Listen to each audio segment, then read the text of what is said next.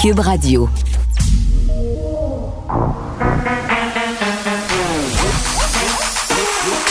Elle a une opinion sur tous les sujets. Pour elle, toutes les questions peuvent être posées. Geneviève Peterson. Cube, Radio. Salut tout le monde, bienvenue à l'émission. Gros programme aujourd'hui, mais commençons peut-être euh, par un petit segment opinion. Je voulais qu'on revienne sur l'histoire d'Héloïse Paquet. Poisson, c'est qui ça? C'est cette femme qui s'est fait interpeller par des policiers en fin de semaine. Elle prenait un bain de soleil seins nus. C'est ça l'affaire dans l'histoire. Elle était seins nus, Héloïse Paquet-Poisson, dans un parc euh, à Saint-Roch, euh, dans la région de Québec. A des agents qui se seraient approchés d'elle pour lui demander de se couvrir. Euh, voulait vérifier si elle commettait un acte sexuel. On finit par dire, bon, qu'il y avait des familles et tout ça. La loi n'interdit pas aux femmes de dévoiler leur poitrine. Et là, vous devinerez que cette histoire-là fait jaser. Parce que quand on parle du corps des femmes et quand on parle du sein des madames, tout le monde a son opinion. Tout le monde a quelque chose à dire. Alors moi aussi, j'ai quelque chose à dire. Parce que, premièrement, j'ai des seins. Ça, c'est vraiment la première chose. Donc, puisque je suis munie moi-même de ces deux attributs qui sont, si je me fie à ce que je peux lire un peu partout, que ce soit les commentaires ou la chronique de mon collègue Richard Martineau, des attributs hautement sexuels, ben, je vais dire ce que j'en pense. Et peut-être que je vais vous décevoir, mais je suis un petit peu d'accord pour dire que même si c'est dommage, même si c'est plate, même si on voudrait pas ça, malheureusement, encore aujourd'hui, en 2022, les seins sont considérés par une grande majorité de personnes comme un organe qui peut avoir des fonctions sexuelles même si ça ne devrait pas être le cas, et ça, je le souligne aux questions, euh, au crayon gras. Euh, c'est ça quand même, malheureusement. Et se dire, je sais pas, moi, je vais aller me promener au centre d'achat seins nus, puis je m'imagine que je devrais avoir aucune réaction. C'est un peu naïf de penser ça, parce qu'on vit dans une société, justement, où on sexualise énormément le corps des femmes. On est encore dans un moment d'humanité où le corps des femmes est constamment ramené à, sa sexualité. Écoutez, je, je, recevais hier juste une publicité d'un grand magasin que je ne vais pas nommer parce que j'aime quand même ce magasin-là. Je recevais ça dans ma boîte courriel, l'infolettre. Là. C'était pour faire la promotion des bikinis, des maillots de bain. Écoutez, les, les images étaient tellement sexuelles. J'étais pas certaine si je recevais une pub de maillot ou une pub pour aller m'abonner à Pornhub? J'étais pas certaine avec les faces que ces filles-là faisaient, les postures qu'elles adoptaient. Donc, c'est ça. C'est vraiment chiant, mais le corps de la femme appartient à tout le monde et sans arrêt ramené à sa sexualité. Et les, seins des femmes sont érotisés depuis vraiment très, très longtemps. On a juste à ouvrir un livre d'histoire de l'art pour le constater. Mais, mais ma réflexion sera la suivante. Pour vrai, puis tu sais, je me questionnais là-dessus par rapport à toutes ces affaires-là. Puis je me disais, OK, tu sais, qu'est-ce qui fait qu'on trouve qu'un sein est tant érotique que ça? Ben, c'est le contexte, me semble. Euh, puis pour revenir à, à l'histoire d'Éloïse, c'est une plage se faire bronzer dans un parc, c'est pas la même affaire qu'une chambre à coucher. C'est pas la, même affaire non plus que de déambuler dans une rue. Euh, moi, personnellement, puis c'est un choix personnel, j'ai été très à l'aise de me baigner seins nus en France. Dans le sud de la France, en Europe en général, la baignade pour les femmes, ça se fait pas de haut. J'ai jamais été mal à l'aise. Bon, OK, peut-être que j'ai été mal à l'aise 32 secondes là, au départ. Mais là, à un moment donné, je me suis dit, écoute, Geneviève, je veux dire, tout le monde a les seins nus. La madame de 86 ans à côté de toi a les seins nus. La jeune fille de 13 ans a les seins nus. La fille de 25, les mères de famille, tout le monde a les seins nus. Donc, c'était correct. Le contexte n'était pas érotique du tout. Je veux dire, je me sentais pas comme une fille en train de se montrer. Est-ce que je serais game ici de me pointer à la plage d'Oka, sein à l'air? Suis pas certaine. Mais, ça, c'est moi, là. C'est moi. Je suis pas en train de dire que, que celles qui le font, c'est pas correct, mais parce qu'on m'a tellement rentré dans la tête depuis que je suis petite que les seins, c'est érotique, que j'ai de la misère à me le sortir de la tête. Est-ce que j'aimerais ça que ça change? Oui. Est-ce que je trouve que se faire intercepter par la police dans un parc à ce sujet-là est justifié? Oui, puis non. Parce que, encore une fois, c'est une question de contexte. Puis, sous-entendre que cette fille-là était en train de faire quelque chose de sexuel, c'est vraiment nul, c'est vraiment déplacé. Dire qu'il y a des enfants autour, c'est un prétexte vraiment pas fort fort, là, c'est encore plus nul. Sauf que dans le contexte actuel, malheureusement, clairement qu'il y a des gens qui trouvent que ça n'a pas sa place d'être seins nus dans un parc. Faudrait travailler là-dessus. Faudrait désérotiser les seins des femmes. Puis je le répète, là, tout est une question de contexte. Une femme qui allait, c'est pas sexuel. Une fille qui se baigne ou qui se fait bronzer sans eau, ça ne devrait pas l'être non plus. Des sujets qu'on aborde aujourd'hui à l'émission, j'ai fini ma petite montée de lait, sans mauvais jeu de mots, sur le Toton Gate. Euh, est-ce que la hausse du prix de l'essence va nuire au tourisme sur la Côte-Nord? Certains propriétaires de camping qui pensent que oui, puis pour vrai, on faisait la blague avec Vincent Dessureau, tu sais, la mode des VR, là. Ceux qui ne pas, euh, qui pouvaient pas voyager, qui se sont dit, bon, ben, on va s'acheter des, des VR, on va voyager au Québec. L'essence qui, en certains endroits, est quasiment rendue à 2,30, là, doit faire le soin maudit. Tu t'en vas, ça Côte-Nord, ça te coûte 1000 pièces tout en partant. Euh, pas certaine de ça. Vous savez comment j'aime les histoires rocambolesques. Bon, heureusement, ça finit bien. Là, il y a des personnes qui ont été blessées, mais il n'y a pas de mort. La foudre frappée de plein fouet au Saguenay-Lac-Saint-Jean, un, un campement pendant une fin de semaine de pêche. Il y a des gens qui étaient là, qui ont témoigné de l'événement sur les médias sociaux. On va leur parler. Paraîtrait-il que c'était très impressionnant. Et on aura Bernard Drinville aux alentours de 14h45 qui annonçait officiellement sa candidature dans les vies. est accompagné de François Legault. Plusieurs petites questions pour Bernard sont à venir. Je pense que c'est ce qui a fait sursauter le procureur de la Couronne. Nicole Gibault. J'en ai un ras le bol de ces gens-là. À mon sens, c'est de l'intimidation. Geneviève Peterson. C'est ça. Si sauve en marchette, on aura le temps de le rattraper. La rencontre. Oui, mais toi, comme juge, est-ce que c'est le juge qui décide ça? Comment ça marche? Oui, oui, oui, oui, oui, oui, oui. C'est le juge. La rencontre Gibault-Peterson. Salut, Nicole. Bonjour, Geneviève. Bon, euh, Tony Accurso n'aura pas fait long feu en prison, disons ça comme ça. Non, mais c'est quelque chose que je pense qu'il n'y a pas grand monde. Peut-être pas pour les raisons, euh, euh, les mêmes raisons. Là, il y a des gens qui vont qui vont dire bon, c'est bien, c'est tourné à Curso. Puis non, mais on le savait là, il s'opposait, il a fait appel à la Cour suprême, et là, il y a, euh, les gens ont décidé au niveau de l'appareil judiciaire de le faire sortir de prison en attendant. Oui, mais c'est parce que c'est une, une, décision. Je l'ai, je l'ai obtenue était toute chaude. J'ai obtenu la décision de la Cour d'appel, très bien documentée. Puis je pense que euh, pour la transparence, puis pour euh, savoir pourquoi, ben, c'est pour ça qu'on l'a écrit, puis mm. euh, bien écrit, puis on explique exactement pourquoi, puis dans quelles circonstances.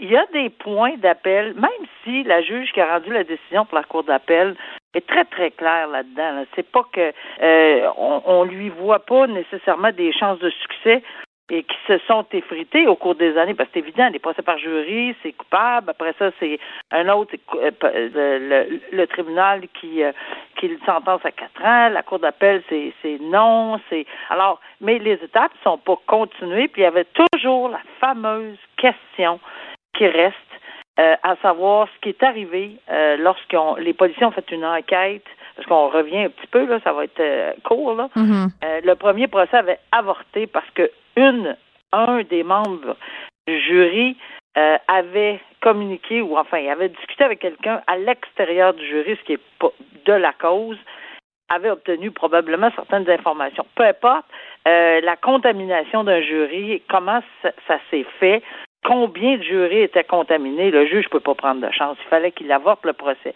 Deuxième procès, les policiers avaient fait une enquête parce que c'est carrément quelque chose de très grave d'avoir donné des informations ou d'avoir reçu des informations, puis dans quel contexte ça s'est fait, là où le, le, membre du jury en question et aurait obtenu des opinions sur comment la preuve s'est déroulée. Et ça, c'est quelque chose qui, en soi, a titillé énormément et avec raison. Je dois dire que c'est une question qui, qui est profondément euh, importante à régler. Est-ce qu'on peut questionner des ex-membres de jury d'un jury sur comment on a trouvé la preuve. Parce que ça va être à peu près la même preuve, mais si on s'est mal pris pour certaines personnes, puis on dit on n'a pas bien, aimé le témoignage de un puis de l'autre, puis euh, ben, etc. En tout cas, on sait pas le. Et, et, ils ont demandé un arrêt de procédure à cause de ça, parce que c'est un manquement par l'État, normalement, d'avoir fait ça. Hmm. Et là-dessus, il a, il a été débouté aussi. Mais c'est une très bonne question. Même si toutes les autres questions étaient quand même décidé assez fortement par la Cour d'appel en 76 pages de, de, décision, là, euh, il reste encore euh, cette question. C'est possible que la Cour euh, suprême dise non, c'est pas d'intérêt national. C'est possible aussi qu'elle dise non, ça, il faut vraiment éclaircir cette situation-là. Est-ce qu'on peut permettre, parce que c'est arrivé au Québec, est-ce que ça veut dire que dans les dix provinces au Canada, ça n'arrivera jamais? Non, c'est pas possible parce que c'est déjà arrivé de la contamination de jury. Alors, qu'est-ce qu'on fait mm. dans les enquêtes policières? Donc, c'est un problème important. Puis, dans, dans, ces circonstances-là, euh, on a dit que M. Cursu a toujours respecté euh, ses engagements. C'est pas une question d'argent. Il y a deux points importants. C'est pas juste une question d'argent, parce que c'est un crime. Ce sont des crimes, oui, très, très, très importants. Oui, mais ce n'est pas contrairement à ceux c'est très rare qu'on refuse là, une remise en liberté dans ces circonstances-là, mais on les a refusés dans des dossiers où il s'agissait de crimes de violence très sévères. Parce que l'intérêt du public, là, il faut y penser. Puis le dernier point, c'est qu'il est sous l'ancienne loi. Les accusations sont sous l'ancien calcul des délais en prison. Donc, M. Curceau, quand il commence sa sentence de quatre ans, elle sera de huit mois avec le 1 sixième affaire. Mm-hmm. C'est comme ça que c'était à l'époque avant que la cour on change pour le euh, 1,5, etc. Là, c'est 1 donc il serait probablement en prison encore au hmm. moment de même sa demande à la Cour suprême. Alors, ça, ça n'aurait pas de logique. Donc, en attendant, il y a des conditions, j'ai des conditions, il y a une série de conditions. Il y a des dépôts en argent, il y a un paquet de monde euh, qui peut pas euh, voir, évidemment, à peu près 25-30 personnes qui peut pas, euh, avec qui, puis il a toujours respecté selon la Cour d'appel. Donc, on n'est pas surpris de cette décision-là. L'intérêt du public, la confiance du public envers l'appareil judiciaire, bon, c'est peut-être mis à mal dans ce dossier-là, puis dans le dossier dont on va continuer de parler aussi, là, la suite du procès secret. On parlait hier des demandes par rapport aux médias là, pour un peu lever le mystère entourant ceci. C'est tellement secret, Nicole, qu'on sait même pas c'est qui le juge qui a siégé. Ah non, non, non, on ne sait rien. En fait, l'anonymat absolu, est-ce qu'on peut avoir plus absolu qu'absolu? C'est complètement anonyme. Pour, euh, pour, ce dossier-là. Donc, les intérêts des trois parties, évidemment, des médias, c'est de, de, de mettre euh, mm. de l'avant que la publicité est absolument nécessaire pour gagner la confiance du public. Pourquoi la confiance du public? Parce que le système judiciaire en, a, déjà très mal. Et comme si on commence à, faire des affaires secrètes, ben moi j'avais dans la tête, tu sais, quand on dit là, regarde pas en dessous de cette petite couverte-là, c'est secret.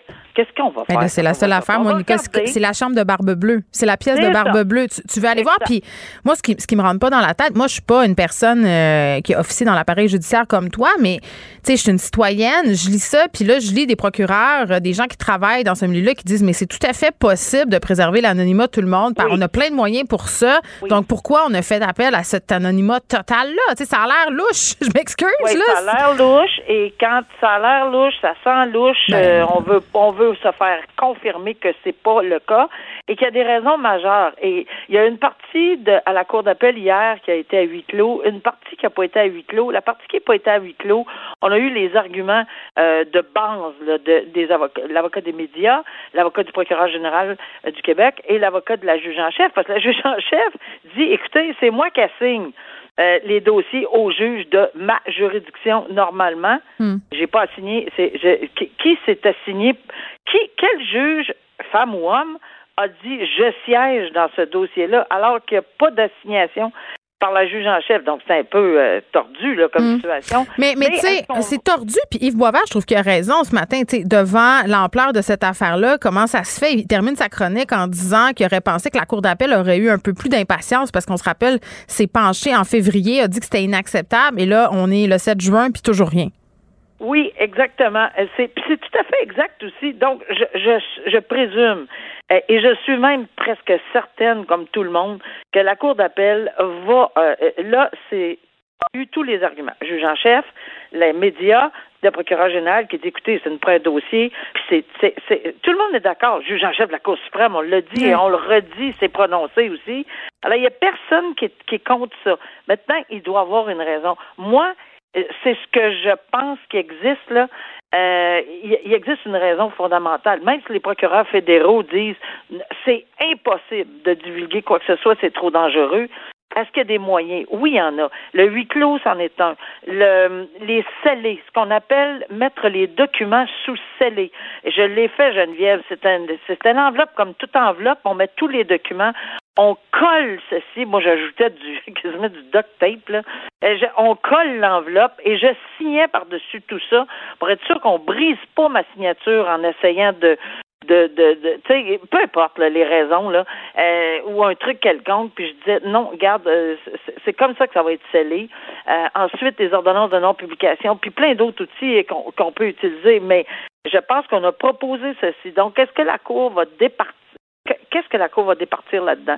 Est-ce qu'il peut être publié? Nécessairement pas le nom, ni même de près, de loin, même pas la région dans laquelle, même pas à, à, à, à 25 kilomètres ou 150 hmm. kilomètres pour l'infiltrateur de police et ou, et où les, la, femme ou l'homme, hmm. parce que ces gens-là, là, on a besoin.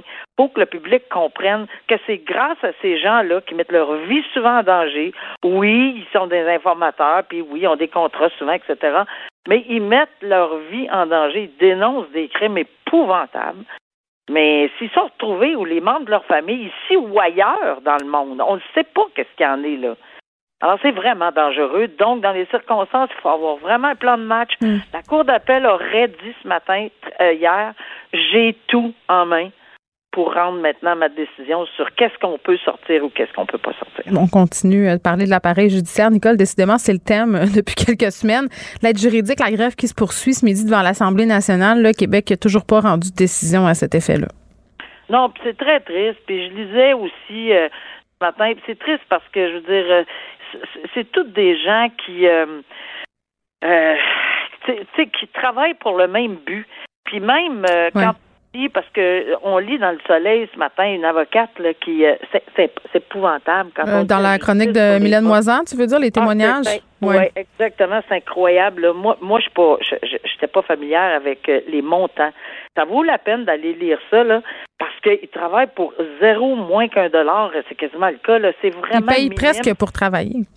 Puis, non, mais c'est. Mais, mais, je l'ai vécu, moi, comme jeune avocat, pas nécessairement à l'aide juridique, mais je les voyais et je les vois encore, et je les ai vus pendant toute ma carrière. Ils sont fringants, ils veulent aider, ils sont prêts à se défoncer, ces gens-là, de l'aide juridique, pour aider les gens. Ils ont une mission d'aider les gens. C'est comme euh, les médecins sans frontières, etc. C'est vraiment, vraiment une mission et ils le font très bien. C'est sûr que quelqu'un m'avait dit, mais c'est sûr, si on a un avocat de l'aide juridique, euh, on n'a pas la même expérience, puis quand tu as de l'argent, tu es capable. Oui, on a, on a ah oui, on a le préjugé que c'est les moins ben, bons. On a un préjugé. Ben oui, on a un préjugé, puis c'est sûr qu'on a besoin d'expérience dans la vie, puis c'est sûr que c'est pas aussi facile peut-être pour un jeune qui commence versus quelqu'un qui a 20, 25 ans de pratique puis qui a, on, on reçoit 3, 4, 5, 6, 7, 800 pièces de. C'est évident. Mais sauf que dans les circonstances, il faut leur donner la chance. Puis ils sont vraiment, mais ils, mordent dans leur dossier. Et je l'ai vu, moi. Là, vraiment, je saluais leur courage de travailler jour et nuit. Des fois, ça prenait une demi-heure à un avocat de, de, de plus d'expérience, puis les autres me demandaient peut-être un peu plus de temps, une journée ou deux, puis il arrivait avec des réponses incroyables qui faisaient renverser le plus vieux euh, sur sa chaise. Alors, euh, il faut leur donner la chance, puis il faut les payer, ces gens-là, et les aider. Alors, je comprends pas qu'on puisse pas. Puis les procureurs de la couronne, ils ont les mêmes Moses de dossiers, là, si on me permet l'expression. Quand un gars est accusé au criminel de vol ou de quoi que ce soit, euh, ou, tu sais, puis non, c'est la même affaire. C'est le travail, c'est le même. Donc, c'est sûr que quand tu regardes ça avec cette lunette-là, c'est un peu injuste. Donc, on ah, verra euh, on verra ce que Québec décide. Là, je rappelle que les, avocats de l'aide juridique euh, veulent être rémunérés de meilleure façon à la hauteur euh, des procureurs de la couronne, du moins au départ. Merci, Nicole. À demain. À demain. Au revoir.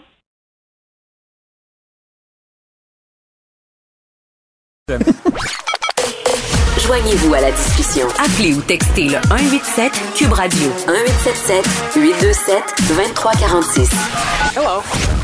Des événements comme ça qui arrivent pas souvent dans une vie de se faire frapper par la foudre. Au Canada, la foudre euh, est un danger pour la sécurité publique. Là, c'est ce qu'on a appris en faisant quelques recherches un peu plus tôt ce matin.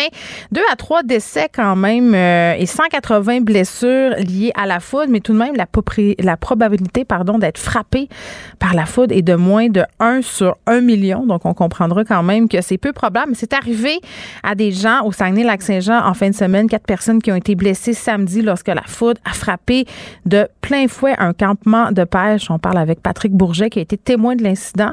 Monsieur Bourget, bonjour. Bon après-midi, Mme Peterson. Bon, j'ai lu euh, le récit des événements dans quelques quotidiens régionaux depuis samedi, mais je voulais vous parler parce que c'est pas à tous les jours qu'on est témoin d'un tel événement. Euh, ça, ça, devait être absolument euh, quand même impressionnant. Racontez-nous un peu comment s'est passé votre week-end. Premièrement, vous étiez dans quel coin et vous étiez là pourquoi? C'était dans le parc de Chibougamau, euh, entre euh, le lac Saint-Jean et Chibougamau, donc le parc à Chapmouchouane, qui appelle la réserve à Chapmouchouane. C'était un tournoi de pêche. Là. Il y avait 200 personnes qui étaient là, peut-être là 50, 75 chaloupes. Et ça s'est passé dans la fin de la journée de samedi. On était sur le lac. Écoute, la première, la, première euh, orage passe. Puis là, ben, Mme Peterson, on apprend ça à l'école. Tu sais, ça fait, tu vois l'éclair, puis là, tu comptes mille et un, mille et deux dans ta tête. C'est tellement vrai. oui, pour savoir s'il est proche ou loin, mais c'est un peu un faux truc, ça, paraîtrait-il. Ah oui, bon, voyez-vous. Mais c'est hein? ça, la, première euh, a passé relativement loin. Mais là, on a senti que le, la fausse croyance du mille et un se rapprochait. Là, fait qu'on s'est dit, tout le monde sort du lac, là, tu sais. Et puis nous, on s'est en allé dans notre euh, notre campement. On a décidé de faire ça en tente, nous autres, les braves, euh, cette fin de semaine-là. C'est des billets que tu achetais là, euh, deux mois d'avant. OK, c'était organisé là, par un, organisme et, tout ça. Là. Oh, oui, c'était vraiment un tournoi de pêche. Là. Écoute, je ne pas dans les détails, mais il y avait 10 000 en prix. Là, OK, donc c'est une affaire organisée. Puis au moment où vous êtes sur le lac, Patrick Bourget, où vous rentrez, vous vous dites dans votre tête, c'est par prudence. Là. Vous n'auriez pas pu penser que vous étiez en danger à ce moment-là. Là. Aucunement, aucunement, parce que on a fait la pêche du matin, ça allait bien. On a fait la pêche euh, en après-midi, ça allait bien. là, je veux dire, de la pluie, quand tu vas à la pêche, il pleut, euh, pas grave. Là, à un moment donné, il finit de pleuvoir, puis c'est là que ça mord. C'est vrai, c'est très vrai. C'est comme ça. Fait que là, ben, on s'est ramassé où notre campement, là, dans un petit tente Coleman, là, un gazebo, là, tu sais, euh, qu'on attendait que ça passe. Mais nos voisins à côté, eux, euh, étaient, euh, étaient sur leur terrain de camping à eux autres. La génératrice marchait. Euh, il y en a un qui prenait sa douche dehors et là, boum, l'éclair a tombé sur un pick-up le pick-up du voisin. Ça a tombé à 25 pieds de notre gang où on était. Vous l'avez vu, là? Ben, plus que vu. À un moment donné, on voyait plus rien tellement que c'était hein? blanc. Ça ressemble à quoi? c'est ça que je me demandais. C'est blanc-bleu. Oui, oui, c'est blanc-bleu, mais plus tiré sur le blanc que bleu, mais c'était pas un blanc, euh, c'était pas blanc chaud, là, tu sais, d'un couleur, là, c'était blanc peu. Fait que là, euh, évidemment, on s'est ressaisi, mais c'était le, le plus gros bang que j'ai entendu dans ma vie. J'ai entendu toutes sortes de bruits de détonation là euh, euh, dans ma vie pour toutes sortes de raisons, euh, mais j'ai jamais entendu quelque chose d'aussi fort que ça. Ça te transperce le corps. Là, le premier réflexe, c'est nous quatre qu'on était en train de manger notre sandwich. On s'est dit, ok, tout va bien, on est correct. Et là, expression québécoise, là, ça s'est mis à sentir le cramé, mais écoute, comme comme jamais on s'est dit, oh, il, s'est passé de quoi? Où c'est que ça a tombé? On est sorti de la tente. Euh, là, on s'est dispersé un peu partout sur le camping pour se rendre compte que c'était les voisins. Et ça a tombé sur le euh, pick-up d'un des, euh, un des gars à côté. Et là, ben, j'ai lu aussi là-dessus. Évidemment, quand, quand la faute te tombe à 25 pieds de toi, c'est, ça t'intéresse un moment donné dans la vie. Puis là, tu te rends compte que quand ça tombe sur un véhicule, le, le véhicule, les, les roues du véhicule, le rebord, le caoutchouc, empêchent la mise à la, mise à la terre de l'éclair. Fait que là, l'éclair, elle, se disperse au niveau des pneus pour aller chercher à mourir ailleurs, puis ça a l'air qu'un arbre, c'est pas assez fort, ça prend d'autres choses, ça prend du métal. Fait que là, cet éclair-là a euh, frappé les, les, gars qui étaient autour. Celui qui était en train de prendre sa douche avec sa douche de fortune avec la bâche, ben, lui a été électrocuté, puis l'éclair a tombé de son côté dans euh, l'extension, qui était là, l'extension s'est sectionnée en deux. Euh, Donc, ça a voyagé quand même sur une grande distance en empruntant les moyens du bord, malheureusement, des êtres humains. Euh, oui, mais c'est pas terminé l'histoire. Là, ça partie science-fiction, Marvel qui embarque. oui, parce que là, ce qui s'est produit, c'est qu'une boule de feu qui s'est créée parce qu'il n'y a pas eu pu avoir de mise à la terre. Et cette boule de feu-là, c'est ça qui cherchait à aller se replacer là dans, dans dans, sa nature. Et euh, elle a parcouru plusieurs centaines de pieds. Ah oui, tant que ça. Euh, pour aller se terminer sur une roulotte plus loin où quelqu'un était en train aussi de prendre sa douche dans sa roulotte. Fait que ces deux personnes-là, qui là, en bout de ligne de l'histoire, sont correctes, là, mais ont dû être transportées à l'hôpital parce qu'ils ont été euh, électrocutés, mais par la faute, touchés par la faute, foudroyés. Mm. Euh, il y en a un qui avait des problèmes cardiaques, mais les deux ont reçu leur congé. Il y en a deux autres qui, le lendemain, on a vu, parce que nous, on est restés là quand même. Euh, il y en a deux autres qu'on a revus le lendemain, disant, on s'en va à l'hôpital, j'ai des points de contact, j'ai le bout des doigts noirs. Euh, je fais le pas, puis il y en a un qui était, il entendait plus d'une oreille. Fait que euh, hôpital pour ces deux-là, mais finalement les quatre hmm. personnes au total sont correctes. Mais là, euh, la boule de feu quand elle a passé dans le chemin, là, toutes les gens qui étaient sur leur terrain de camping ont été projetés. Il y en a un qui est tombé sur sa tante, il y en a un autre qui est tombé sur sa fille à cause de la force de la boule. Et ce que ça a créé, c'est qu'il y a 14 véhicules plus trois roulottes de fifouille qui ont été grillés les, en tout cas, moi, mon véhicule, j'ai un Durango, là, puis là, il est, j'ai chez le carrossier. Ça fonctionne plus. Ils m'ont dit qu'ils étaient plus capables de connecter avec le véhicule, là, tu sais, quand tu branches pour voir le code, là. Ouais. Fait que euh, ça se peut que ce soit perte totale. Là. Ça, c'est à suivre. Là. là, donc des dommages. Euh, moi, de mon bord. Oui, des dommages matériels. Puis là, on comprend que les gens qui ont été touchés euh, par la foudre sont corrects, ne sont pas blessés de façon majeure. Mais, mais psychologiquement, est-ce que vous leur avez reparlé depuis samedi à ce monde-là? Oui, ben, je vous dirais que oui. Puis euh, psychologiquement, je fais partie de ceux qui sont. J'ai rendez-vous avec le psy là. La vérité, c'est ça. Oui. Est-ce que vous allez avoir peur la, prochaine fois que vous allez euh, être près d'un orage? Non, je dirais pas ça. J'ai appris de ça. En première, je pourrais dire que je souhaite pas revivre ça dans cette vie-là. Puis si je croyais à la réincarnation, je voudrais pas le vivre dans la prochaine non plus. Là. Euh, mais, statistiquement, vous avez peu de chances d'être victime deux fois de la faute. Mais son ouais, mais oui, effectivement. Euh, ce que j'ai appris là-dedans, c'est que, tu sais, on dit toujours sors du lac ou ne me, ne, me mets-toi pas en dessous d'un arbre, tu sais, quand la faute s'en vient. Mais moi, ce que j'ai appris, ou c'est, c'est, purement euh, non scientifique, ma patente, là, mais quand tu es sur un terrain de camping puis tu peux pas quitter pour toutes sortes de raisons, euh, reste tranquille en dessous de tente. C'est comme eux autres, là, la génératrice marchait à côté. Il y avait une grande extension qui rentrait dans le trailer. Il y avait des gars dehors. Moi, j'ai l'impression que la faute, à un moment donné, part, part du ciel, cette affaire-là. Là, mm. Puis quand ça part, ça part de manière assez aléatoire, mais tu sais, comme l'eau qui, qui, descend d'une d'une montagne, elle va toujours chercher le chemin le plus facile. Moi, mm. j'ai eu l'impression, encore une fois, Mme Pedersen, dans ma manière non scientifique de le voir, je me suis dit, pourquoi plus eux que nous? Ben, eux, il y avait beaucoup d'énergie qui était générée. Le pick-up était dans l'eau de la génératrice, là, tu sais. Ben, ils disent, hein, quand il y a des orages comme ça, euh, scientifiquement, de se tenir loin des appareils électriques, loin des fenêtres, de pas prendre de douche. Puis on le sait pas. Moi, je l'ai appris ce matin en lisant un peu sur ces phénomènes-là, sachant que j'allais vous parler. Euh, Patrick Bourget, je, je, pense que vous teniez à dire aussi que les gens qui organisaient ce tournoi-là ont rien à se reprocher, ont bien agi, parce qu'il y a toutes sortes de choses qui ont été dites sur les médias sociaux. Là, c'est important qu'on précise les choses, je trouve. Oui, ben écoute, ça arrive, un tournoi de pêche, peu importe quel, quel événement, que ce soit un festival à Sherbrooke ou peu importe, s'ils annoncent euh, des orages samedi après-midi, ils annonceront pas un ils annonceront pas, ils, annuleront pas le festival du week-end au complet parce qu'il peut y avoir des orages le samedi. Ces gens-là ont rien à se reprocher, ça je vous le confirme.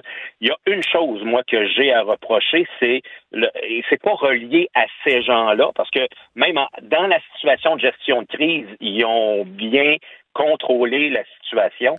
Moi, ce que j'ai remarqué, c'est quand on a appelé, parce que le cellulaire se rend pas où on est, euh, première des choses, mm. mais euh, quand tu as 200 personnes à la pêche, tu sais, euh, il y en a toujours un dans la gang qui a un téléphone satellite. Là. Fait que là, on, on a appelé le 911. Et là, on a le 911 à 5 heures un, samedi, là. T'appelles pas dans la région. Là. À vrai dire, je sais pas comment fonctionnent les systèmes de répartition du 911, mm. mais je vous confirme qu'on n'a pas appelé dans le coin. Puis quand tu dis que au qui t'appelle, puis tu dis ben là, il y a eu la foudre qui a tombé sur des véhicules et des êtres humains au kilomètre 38 de la réserve à Chapmouchouane, mm. je vous confirme que la fille, peu importe où elle est au Québec, là, on l'a perdue. Parce qu'ils ah, hein? savent pas comment nous Mais j'aurais pensé que vous auriez été. Ils sont pas capables de relayer l'information. Ben c'est ça, j'aurais été, j'aurais pensé que vous auriez été rapatrié par Air Médic qui ont plus l'habitude de faire des sauvetages en région éloignée, mais en même temps, euh, bon, j'ai le premier réflexe. Non, là-dessus, non, je vous arrête là parce qu'on est à on était à, je vous dirais, tu sais, on était à peu près à 25-30 minutes de, 35 minutes de, euh, de l'hôpital de Robertval dans ce coin-là. Là. Tu sais, c'est, ça se fait très bien. Là. Tu sais, c'est pas, c'est pas en, en région tant éloignée. Ah, ma mère, elle vient de Robertval. Je, je connais bien ce coin-là, mais je, moi, je sais pas, vous êtes tous sur cette réserve-là là, euh, à Chapmouchan, donc c'est ça. Ouais. C'est, quand ça. ça peut être un peu loin. Moi, j'avais un chalet sur la ZEC en Alchoué à une heure de Chicoutimi, puis c'était air médic pas mal plus que, Ouais, c'est que, ça. que les on ambulances. près de la dorée, là. Exactement. Ah, je vois bien où vous étiez. Donc, c'est ça. Mais c'est sûr qu'après ça, ces appels au 911 là, parfois, euh, je comprends que vous, me dites que c'est personne qui vous a répondu, là, peut-être, euh, était un peu perdue. Euh, Patrick Bourget, merci beaucoup d'avoir témoigné de cet incident-là. Euh, très, très contente que tout le monde se porte bien aujourd'hui. Oui, oui, oui, oui. Au revoir. Euh, on va espérer le mieux pour tout le monde. Exactement. Merci. Quatre personnes qui ont été blessées samedi lorsque la foudre a frappé de plein fouet un campement de pêche au Saguenay-Lac-Saint-Jean. Vous écoutez Geneviève Peterson. Cube Radio. Carl, tu veux nous parler de déménagement? As-tu peur de déménager, toi, Ben, Je Geneviève? devrais te poser la question. Tu déménages pas dans 15 Je jours? déménage très bientôt, mais et je dois avouer que j'ai un peu peur. Oui. Euh, je C'est sais- la pire affaire. Non, Moi- mais on l'appréhende tout le temps. D'abord, on, on se dit tout le temps, cette fois-là, je serai prêt. Ah, ben oui. Euh, bon- cette fois-là, j'ai pas accumulé tant d'affaires. Ben, et, et- et là, c'est vrai, et euh, ma conjointe pourra le confirmer, j'ai disposé de plusieurs éléments. Par exemple, Oh! quand j'étais plus jeune, euh, mon père m'avait acheté une batterie, je suis un joueur de, de drum, Oui.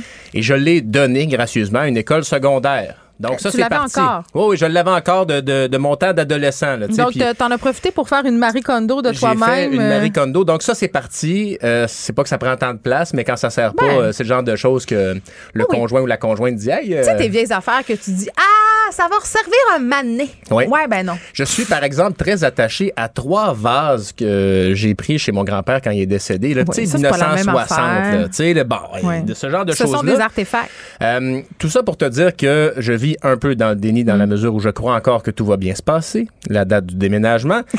Et force est de constater que je suis pas trop, je suis pas seul à, appréhender ça parce que la compagnie HelloSafe a dévoilé un sondage récemment qui dit que 35, et 35 des répondants disent que ça coûte trop cher déménager et qu'ils ne le feront pas au 1er juillet. Ben, c'est sûr, les prix sont. C'est comme l'essence, hein? Ça monte un Ben peu oui. miraculeusement, tout proche des vacances de la construction. Hey, j'ai peur de voir cette année, Carl. là. Ben, Euh, ça va être 4 piastres le litre? Ah, ben, en plus, en plus, c'est ça. Donc, euh, il y a le tarif pour la main-d'œuvre. À l'heure, donc, on sait que les, les prix peuvent passer à peu près Ah oui. 165 dollars de l'heure, un minimum de 3 heures, une journée de déménagement, plus la location du camion, Hmm. plus l'essence. Puis, un moment donné, déménager avec ses chums, ça fait, euh, ça fait son temps. Hein? Parce que les chums ont des enfants, ils ont des vies, ils sont pas là. Je hein? Suis dans cette situation-là. déménager avec ses chums, c'est fini, là. Ce sera, à ben, ton ce âge. sera ma dernière fois. Ah, ils vont t'aider? Ils vont m'aider, certains d'entre eux.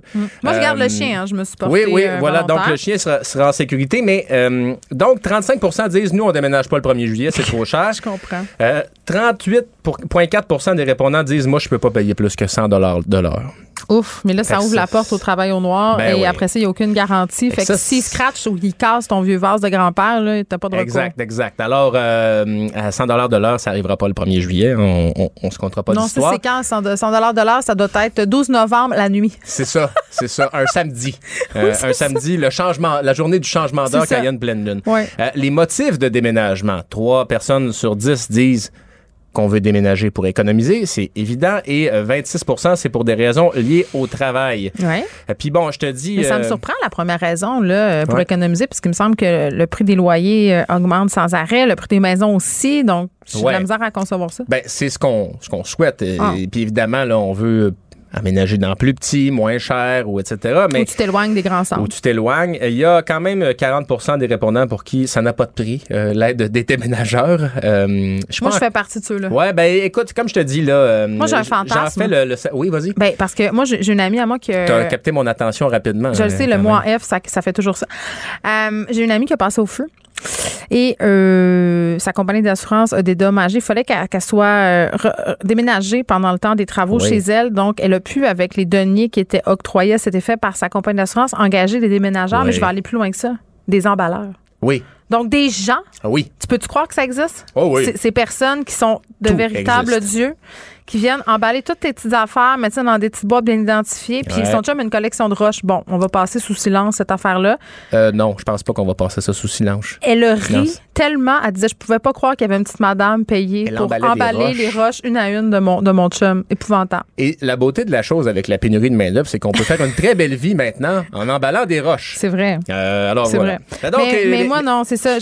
Moi, j'ai une, une histoire de déménagement terrible. D'ailleurs, si le père de mes enfants m'écoute, il va, il va trouver ça très, très drôle. À un moment donné, euh, avant d'être des conjoints, on était des amis. Je restais avec un autre gars. Puis lui puis son frère étaient venus nous aider à déménager. OK? Puis moi, je, je travaillais dans un bar. J'étais un peu... euh, pas très à mon affaire. Puis je m'étais dit, ah, on n'a pas grand-chose. C'est un 4,5. Oui, oui, oui. J'ai dit, je vais faire mes boîtes euh, le matin, là. Première erreur. Ils sont arrivés euh, avec le truck vers 10 h le matin. Il, y avait- il restait toute la cuisine. Tu sais, j'avais rien Non, non, fait. c'est là. ça. Ça, c'est des erreurs de flow, Me là. tuer. J'ai déjà joué dans ce film-là également. Oui, de pas de Euh, penser faire tes boîtes en même temps que. Non, mais pensez qu'il m'en restait pas tant que ça à faire. Pensez qu'il y avait quelques boîtes encore puis que ça allait se finir Mm. en dedans d'une demi-heure ou quelque chose comme ça. Non. Mon dernier déménagement, on va chercher un camion. Là, c'était, on déménageait avec notre chum. Il n'y avait pas de déménageur. On avait quand même pas mal d'amis pour nous aider. On, les deux gars vont chercher le truck sur la rue Sherbrooke dans un dépôt où, bon, c'est un hôtel, tu vas chercher des clés. Il ouvre le camion, il y avait quelqu'un dedans qui dormait. Je prenais une pause, hein, parce qu'il y avait. Mais là, ça sentait le fond de tonne en prêtre, là. Tu comprends-tu? Puis là, t'es mal. Tu fais, mais oui, mais Monsieur, euh, si cette personne-là dort là, visiblement, c'est parce que ça va pas bien. Mais moi, j'aurais besoin du troc. Mais là, le troc pue. Fait que. Ouais. Non, il pue. Elle est dans la boîte du truck ou dans la cabine en avant? Il était dans la boîte, en arrière Ah. du troc. Et là, ça empestait le fond de tonne. Il- Je pense qu'il dormait là quand même depuis plusieurs jours. Mais il est clairement. Mais c'était délicat comme situation, Carl. Je, te- je te dirais ça. Oui, puis tu veux pas nécessairement lui demander de l'aide pour le déménagement, là. euh, Il s'est offert. Ah oui? Ben oui. Moi, Donne-moi une pointe de piste puis une caisse de douche, je suis parlable. Oh my God! Alors, ben, Ouais, il arrive sur d'affaires. Alors, solidarité aux gens qui vont euh, déménager au cours euh, des prochains mois. Vos puis boîtes sont-tu prêtes? Elles sont presque toutes prêtes, honnêtement. On a commencé en février. euh, donc, T'as-tu la euh, boîte de la dernière minute? Ça, c'est ma mère qui m'a toujours Oui, appris à faire oui, ça. c'est la, la boîte des cossins de cuisine. là, Exact, de oui, ben c'est ça. Et là, dans ma tête, je suis en train même de faire le plan de chargement du camion parce que je sais My que God. où je m'en vais, on va reculer de même. Puis là, la première porte va donner sur la salle à manger et le salon. Donc, je me dis, les boîtes du salon devront être plus accessibles, etc. Euh, mais bref, euh, si vous ne voulez pas donner un coup de main à vos amis qui déménagent, allez leur apporter de la limonade, peut-être, ce sera apprécié. Et euh, voilà, faites attention aux chiens aussi, euh, parce que, bon, tu garderas mon chien pendant cette période-là de là déménagement. Et évidemment, il y aura encore beaucoup d'animaux qui seront laissés derrière cette Ah, année. C'est arrête. crève-cœur. Ben, ou des accidents. Tu sais, le chien sauve pendant que les portes Oui. rouvrent, se, fait frapper. Les chats aussi qui sont bien stressés. C'est mieux de relocaliser les Ouais, ben, animaux ça. le jour du Puis, déménagement pour puis, eux. tu sais, les, les animaux dans un dans un, un branle- gérer, branle-bas euh, comme ça, veux ils, pas gérer ils aiment ça? pas ça, ils vont aller se cacher. Non, puis ouais. euh, pas bravo aux gens qui vont décider de laisser leurs animaux derrière eux parce qu'ils se trouvent pas de logement qui les acceptent, mais encore moins bravo aux propriétaires qui sont toujours en train de dire non aux personnes qui ont des chiens ou des chats comme si tout le monde était une gang d'irresponsables saccageurs de logement. Ouais. Tu sais, à un moment donné, là, c'est pas juste les locataires le problème. Euh, Bon, on a réglé la question du déménagement. Je pendant, pense. pendant que tu me parles, je fais des boîtes moi-même, Carl, pour t'aider. Dans ta tête. Dans ma tête. Euh, ça va où, ça? dans Hey, le fond, laid, à ça. droite. hein? Hey, c'est laid, ça. Tu veux vraiment amener ça? Écoute, moi, je. Hier, euh, ah, pas hier, mais la dernière fois que j'ai déménagé, j'ai fait euh, ce qu'on appelle euh, un grand ménage Oui. dans le dos de mes enfants quand ils étaient chez leur père. Ah, là. ben oui, ça. J'ai il- jeté oui. pas mal de choses. Disparition d'un blogueur chinois en raison d'un d'un gâteau. Euh, ouais. Ben, on va euh, célébrer euh, l'anniversaire de le- un événement très euh, triste euh, en Chine, c'est-à-dire l'anniversaire de, de la place Tiananmen. On sait qu'en Ouais. 89, il y a eu de la répression là-bas. Et il y a un euh, blogueur chinois, euh, Monsieur euh, Li Jiaqi, qui avait mis sur le réseau social Weibo, c'est le un genre de réseau social chinois, là, Ouais. euh, qui a mis une photo d'un tank en gâteau. Un tank en gâteau pour symboliser l'anniversaire Ouais. de l'événement à la place Tiananmen. Donc, c'était, un- un- on le sait, euh, un affrontement entre des étudiants et le régime communiste chinois le morts, 4 là. juin 89. Il y a des- une centaine de morts au moins. Eh bien, depuis qu'il a mis ce gâteau en ligne, plus de nouvelles de l'influenceur. Mais voyons donc. Alors, euh, depuis euh, lundi, il manque à l'appel et il y a plusieurs hashtags mots-clics euh, sur le réseau social Weibo qui disent, écoutez, euh, Giuliani, euh, n'est plus là, on n'a plus de ses nouvelles. Donc, 100 millions de fois, on a tweeté, on a envoyé des messages à son sujet. faut dire que le régime chinois a pas vraiment envie de faire de commémoration du massacre de la place, Non, de la place ils sont Tiananmen. capables de faire disparaître du monde. Là, tu te rappelles de la Ouais. joueuse de, de tennis qui est partie on ne sait où pendant on ne sait pas trop combien de temps parce que bon, elle avait dénoncé des inconduites sexuelles de la part d'un homme euh, qui Ah, haut travaille dans, dans le le régime parti. chinois, ouais. Ben là, c'est un peu la même chose. Donc, le- disons que les, euh, toute mention de, de la place Tiananmen sur les réseaux sociaux chinois, chinois oui, est, est généralement effacée. Et là, on a même euh, placé des caméras euh, capables de faire de la reconnaissance faciale aux abords de la place Tiananmen pour reconnaître ceux et celles qui vont s'y rendre. Donc ça, ça veut dire qu'avant même de te rendre sur place, on pourra t'intercepter. C'est poussé à ce point-là. Liberté, comme on dit. hein. Euh, alors voilà, donc on Les gens aucun- qui disent que c'est une dictature au Québec, je m'excuse. Ah, ben... Lisez les nouvelles internationales, la gang. Hein? Parce que C'est- c'est- oui, oui, parce que c'est ça. assez phénoménal. Disons que notre euh, système de reconnaissance, le crédit social, Nous, on euh, s'est fait un spot devant le Parlement, puis on a pu rester là pendant des jours. c'est vrai. Juste te dire ça. Je serais curieux de voir combien de temps on pourrait s'installer dans un spa devant le Parlement chinois. Le, le spa n'aurait pas le temps d'être installé, je, je pense pas. Je pense pas. On n'aurait pas le temps de le gonfler. Tu sais, les spas Non. gonflables. Puis de toute façon, tu te serais jamais rendu à bon port en, en, en, en disant publiquement que tu allais aller manifester devant Non. un édifice gouvernemental en Chine. Alors, ben, message donc à tous nos euh, soldats de la liberté ici au Québec. Euh, Lee Jackie. euh, Ouais. Puis c'est ça, c'est un, c'est un blogueur, c'est un influenceur, ce n'est pas un militant euh, très politique. c'est Ce une n'était pas un- d'un gâteau. Donc, le simple gâteau en forme de tank, c'est assez pour euh, disparaître. Ça vous donne une idée de, de l'ampleur du régime, de la force du régime. Puis, euh, fait que c'est ça, hein? Ça me donne le goût de plus jamais manger de gâteau. Mais bon, je, vais me rappeler de ça. Merci, Carl. Au revoir. Geneviève Peterson. Une animatrice pas comme les autres. Cube Radio. De propriétaires de camping qui s'interrogent sur la saison à venir. Est-ce que la hausse du prix de l'essence va nuire au tourisme, particulièrement en région éloignée? Puis j'aime jamais ça dire région éloignée parce que c'est région éloignée par rapport à quoi? Parce que moi, quand je disais à ma famille du lac Saint-Jacques qu'ils étaient une région éloignée, moi, je me faisais répondre, c'est toi qui es éloigné à Montréal, de nous autres. Donc, ah! Tout dépend d'où on se place pour considérer l'affaire. On parle avec Denis Lefrançois, qui est propriétaire du camping Domaine Ensoleillé. C'est à Baie-Trinité. Monsieur Lefrançois, bonjour. Oui, euh, bonjour, Madame Geneviève. Bon, euh, là, c'est sûr que depuis deux ans, j'ai l'impression qu'en région, là, que ce soit la Gaspésie, les îles de la Madeleine, la Côte-Nord, on est un peu en lune de miel là, au niveau touristique l'été parce qu'à cause de la pandémie, on n'avait pas le droit, nous les Québécois, de voyager à l'extérieur. Euh, Faites-nous un petit portrait là, de comment ça se passe pour vous depuis deux ans. Est-ce que vous avez beaucoup de demandes euh, par rapport, mettons, l'an dernier, comment ça se passait le 7 juin? Euh, l'an- passé, on avait eu comme euh, à la dernière minute, je pense, les deux dernières journées, comme de quoi que on ouvrirait là, pour le mois de juin. Mais on était comme euh, indécis, on savait pas, on avait eu peur aussi parce qu'avec ce qu'on a vécu là, euh, les deux années qu'on vient de vivre là, Ouais. euh, on a trouvé ça, on a trouvé ça difficile. Mais euh, ça a bien été parce que euh, les gens, les gens respectaient euh, le masque, ils respectaient, mettons, pour euh, euh, les gens qui rentraient sur le terrain de camping. Donc, mais est-ce que vous étiez plein euh, l'été passé, par exemple? L'été passé, euh, quand que ça a décollé, euh, oui, on a eu une, une belle achalandage. Yes. On Là- a eu, Allez-y. oui, on, on a eu euh, euh, beaucoup de, de- de gens de l'extérieur parce que, comme, comme vous parliez tantôt, euh, les gens de Montréal, ils disent que oh, c'est loin. Mais les gens qui ont, quand, ils ont connu la côte nord, là, ils, ils- ils- ils étaient très contents parce que on a encore des gens là qui vont nous, ils vont revenir cette année. Bon, là, je peux-tu vous dire un petit quelque chose, Monsieur Lefrançois? Ça me brûle de le dire, OK? Parce que moi, ça m'énerve quand on dit, ah, la Côte-Nord, c'est loin, le Saguenay, c'est loin, la Gaspésie, c'est loin, puis l'eau est frette, mais tout le monde s'en va à Cape Cod, là où l'eau est à moins 1000. Je veux dire, l'eau est pas plus froide sur la Côte-Nord que dans le nord des États-Unis, là. Je veux dire, les plages sont magnifiques. C'est un beau pays, la Côte-Nord.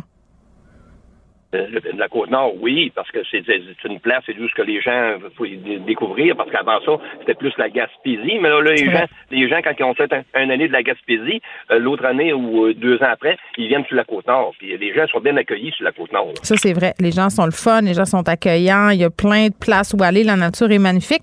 Comment ça s'annonce, votre été? Est-ce que vous avez vu une grosse baisse par rapport à la situation de l'essence ou peut-être d'autres facteurs aussi, là?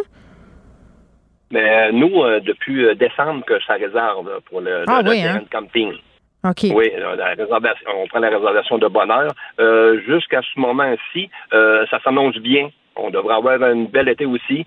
Mais depuis deux semaines, depuis l'augmentation d'essence, là, on voit qu'on a moins un petit peu d'appels. Ah, c'est vrai. Est-ce que les gens vous le disent carrément ou c'est ce que vous sentez?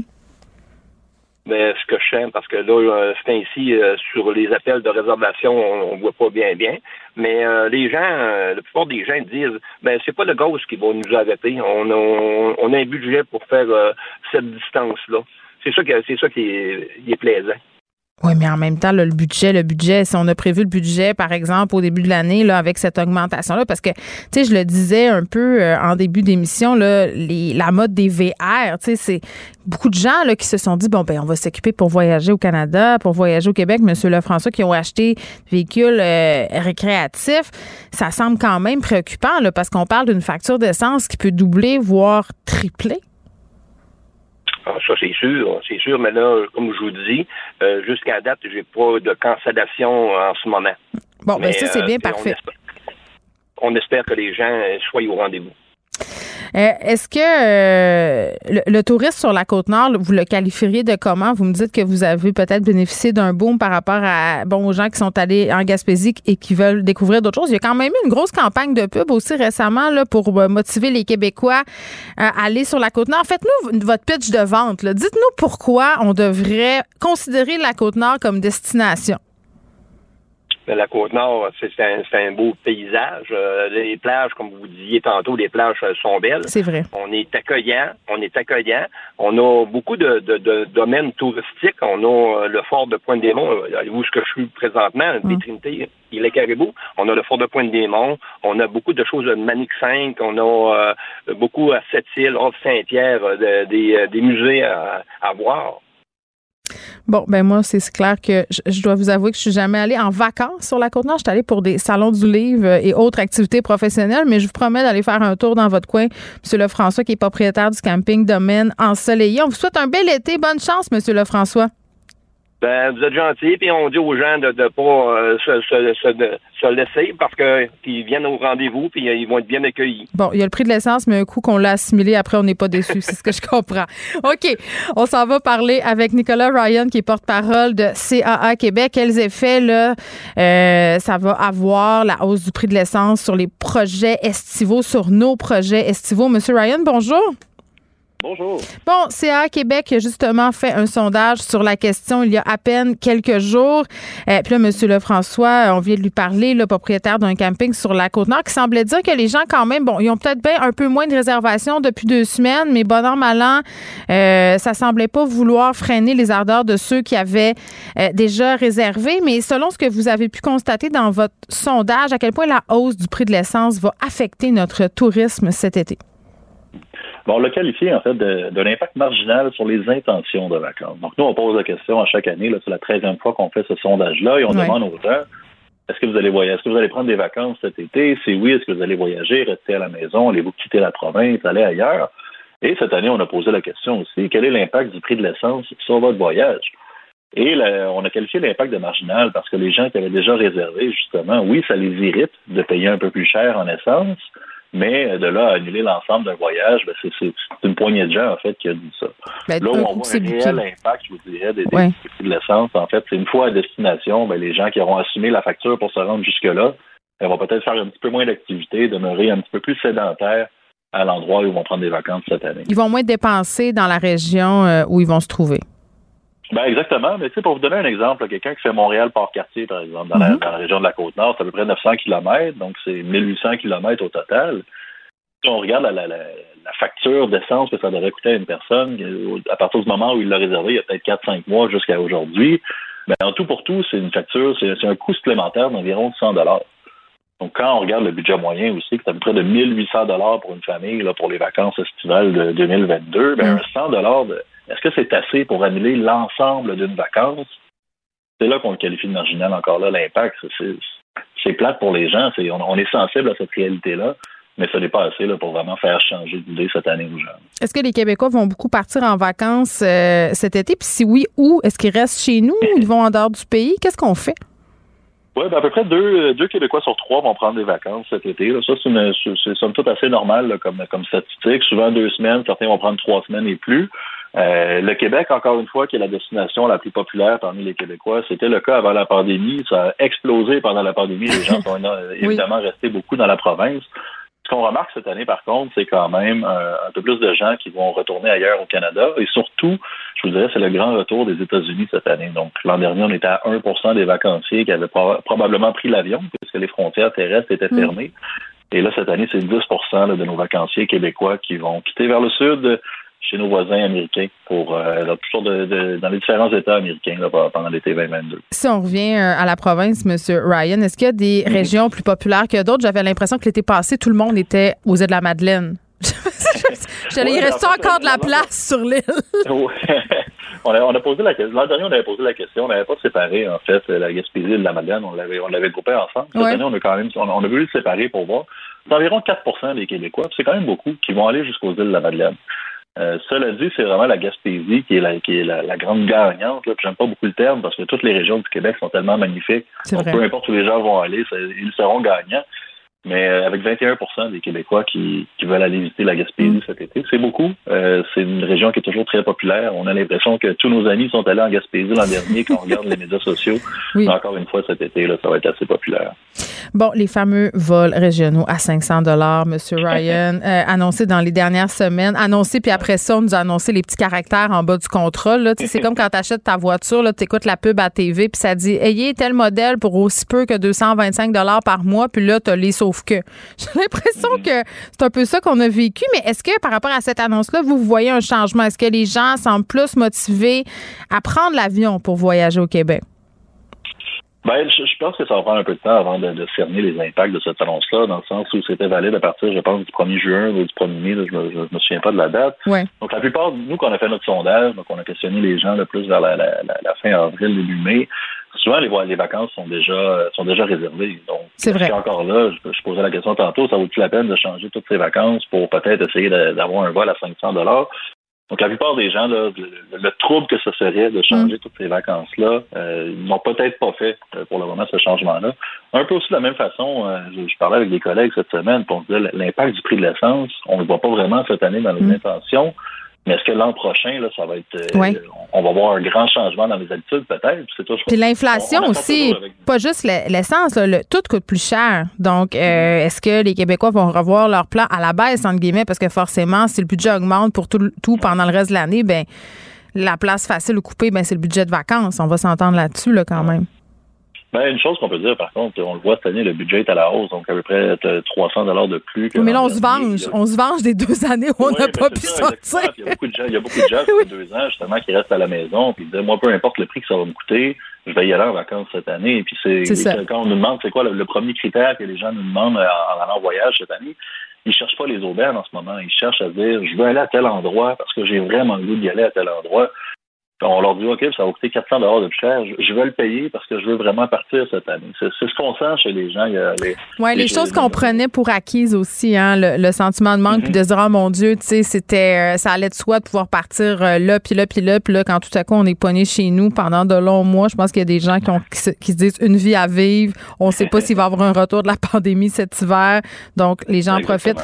Nicolas Ryan, merci beaucoup de nous avoir parlé, M. Ryan, qui est porte-parole du CAA Québec. On se demandait si la hausse du prix de ça avait un impact sur les projets estivaux des Québécois, ben force est d'admettre que pour le moment, on dirait pas. Vous écoutez Geneviève Peterson. Cube Radio. Il n'y a pas de vision d'ensemble. Marc-André Leclerc. On fait ça pourquoi, là? Elle fait ça pour le show ou vraiment c'est pour encourager les autres à le faire? Euh, c'est pas clair. Elle le faire. Qui proposera ça aux Québécois puis les gens diront oui ou non. Moi, je vois vraiment pas de problème là-dessus. OK, non, mais ça veut dire, elle sait que la meilleure solution. Oui, faire un débat. Tout le monde sort un peu gagnant de ça. La rencontre, Lefebvre, Leclerc. Salut à vous deux. Bonjour. Bon, on a pu voir euh, Bernard Drinville se lancer officiellement la conférence de presse euh, un peu plus tôt. En fin d'avant-midi, il est accompagné de François Legault, Marc-André, présente dans Lévis. Oui, donc c'est fait. Hein, vers 11h30, 35, euh, M. Legault, euh, M. Drainville était du côté de Lévis. Bon, depuis vendredi matin qu'on en parle, et euh, c'est sûr qu'on sentait quand même M. Drainville un peu un peu nerveux dans ses débuts, même si c'est un Mm. homme habitué d'un d'un micro devant lui. Oui, il a remercié beaucoup de monde. Hein? Ça a été long avant que ça commence. Ouais, mais tu au début, c'est ça. Faut saluer tout le monde, tout le monde est gentil, tout le monde est beau, Oui. tout le monde s'aime. Et là, ben là, ce qu'on voulait voir un peu, c'est la, c'est la démarche intellectuelle, hein, tu sais, de M. Drainville, tu sais, comment le, le, l'ancien député, ministre, candidat à la chefferie péquiste, du jour au lendemain, se retrouve du côté de la CAQ, et là, la, la grande question par rapport aussi à la, à l'avenir du Québec, à Ouais. les questions nationales. Euh, je pense qu'il y a une chose qu'ils se sont dit, hein, les, les, les stratèges autour de M. Drainville, là, exemple, l'équipe de la CAQ, c'est que tu ne dis pas le mot référendum, souveraineté, souverainiste. Là. Fait que ça, il était, il était questionné là-dessus. Et ce que M. Drainville nous a dit, là, c'est qu'il y avait maintenant une troisième voie au Québec. Tu sais, il y a tout le temps eu le, le paradigme là, au Québec, c'est les fédéralistes, les souverainistes. Et là, ben, qu'il y avait la troisième voie qui était le nationalisme. Ah, Et ben là, oui. c'est là que j'ai hâte de voir là, dans les prochaines entrevues. Parce que tu sais, un, un point de presse, au début, là, tu fais ton blablabla, comme tu dis, Geneviève, tu salues tout le monde, salut maman, salut papa, salut les enfants, salut les collègues. Mais là, après ça, là, c'est qui, là? Là, après ça, c'est là les questions, mais aussi c'est les entrevues. Dans les entrevues, tu vas un petit peu plus long. euh, Ben, c'est les- ça, euh, parce qu'il sera avec nous, Bernard Drinville, là, aux alentours de, de 14h45. Et moi, bien évidemment, quand je l'entends dire une chose comme les Québécois n'ont plus d'appétit pour l'indépendance, ce sont ces mots. Moi, j'ai bien, ent- euh, bien envie de l'entendre là-desus. Là. Ben c'est ça, puis Ben développer oui. un peu là-dessus. Et là aussi, mais moi je trouve que euh, il y a une question qui va revenir, là, parce que quand tu es questionné à savoir à quel moment il a passé du PQ à la CAQ, Ouais, un peu s'il était encore souverainiste, c'est ça la question. Ben ça là-dessus, il a patiné. Là. Puis là, c'est comme si à la CAQ, présentement, ils veulent tellement pas dire qu'ils sont souverainistes que là, ils- ah, j'ai toujours été nationaliste. Et Mme Saint-Hilaire aussi elle a dit la même chose. Mais C'est jouer Moi, avec les mots, là. Je veux dire, je m'excuse. puis- parce que là, je veux dire, c'est pas une maladie, là. Je veux dire, ils ont juste à le dire, là. Oui, j'étais souverainiste, on le sait, on le sait tous. Fait que maintenant, l'évidence est là, puis ils vont être tannés, Mm. ils, ils vont trouver ça tannant parce qu'ils vont se faire picosser par les médias tant aussi longtemps qu'ils le diront pas. Parce Mais on revient à notre discussion euh, d'hier, finalement, là, Elsie Marc-André, sur le- la métaphore de l'autobus. Là, tu sais, je veux dire, euh, tout le monde dans Mm. un parti n'est pas obligé d'être cousu pareil, d'être fait pareil. Donc, mais, mais en Ouais. même temps, je les verrais mal parce que, tu sais, c'est sûr que là, en, en étant allé chercher deux candidats ouvertement séparatistes euh, par le passé, Caroline Saint-Hilaire, Bernard Drainville, c'est sûr qu'ils se sont un peu peinturés dans un coin. Après ça, qu'est-ce qu'ils vont faire avec ce coin-là? Ça, c'est une chose. Mais si tu me dis, Marc-André, que tantôt, toi, tu avais l'impression qu'il patinait, moi, j'aurais eu tendance à penser que l'équipe de relations publiques, c'est à peu près la première thématique euh, à laquelle il l'aurait préparé. Là. Je veux dire, c'est clair que la question, elle va, elle va revenir, revenir, revenir. Là. Mais moi, j'ai trouvé ça quand même convaincant. Là, tu sais, ça se tient. Lui, ce qu'il dit, il n'y a pas d'appétit pour ça. Donc, j'ai pas envie de mettre mes énergies dans les prochaines années à défendre cette cause-là.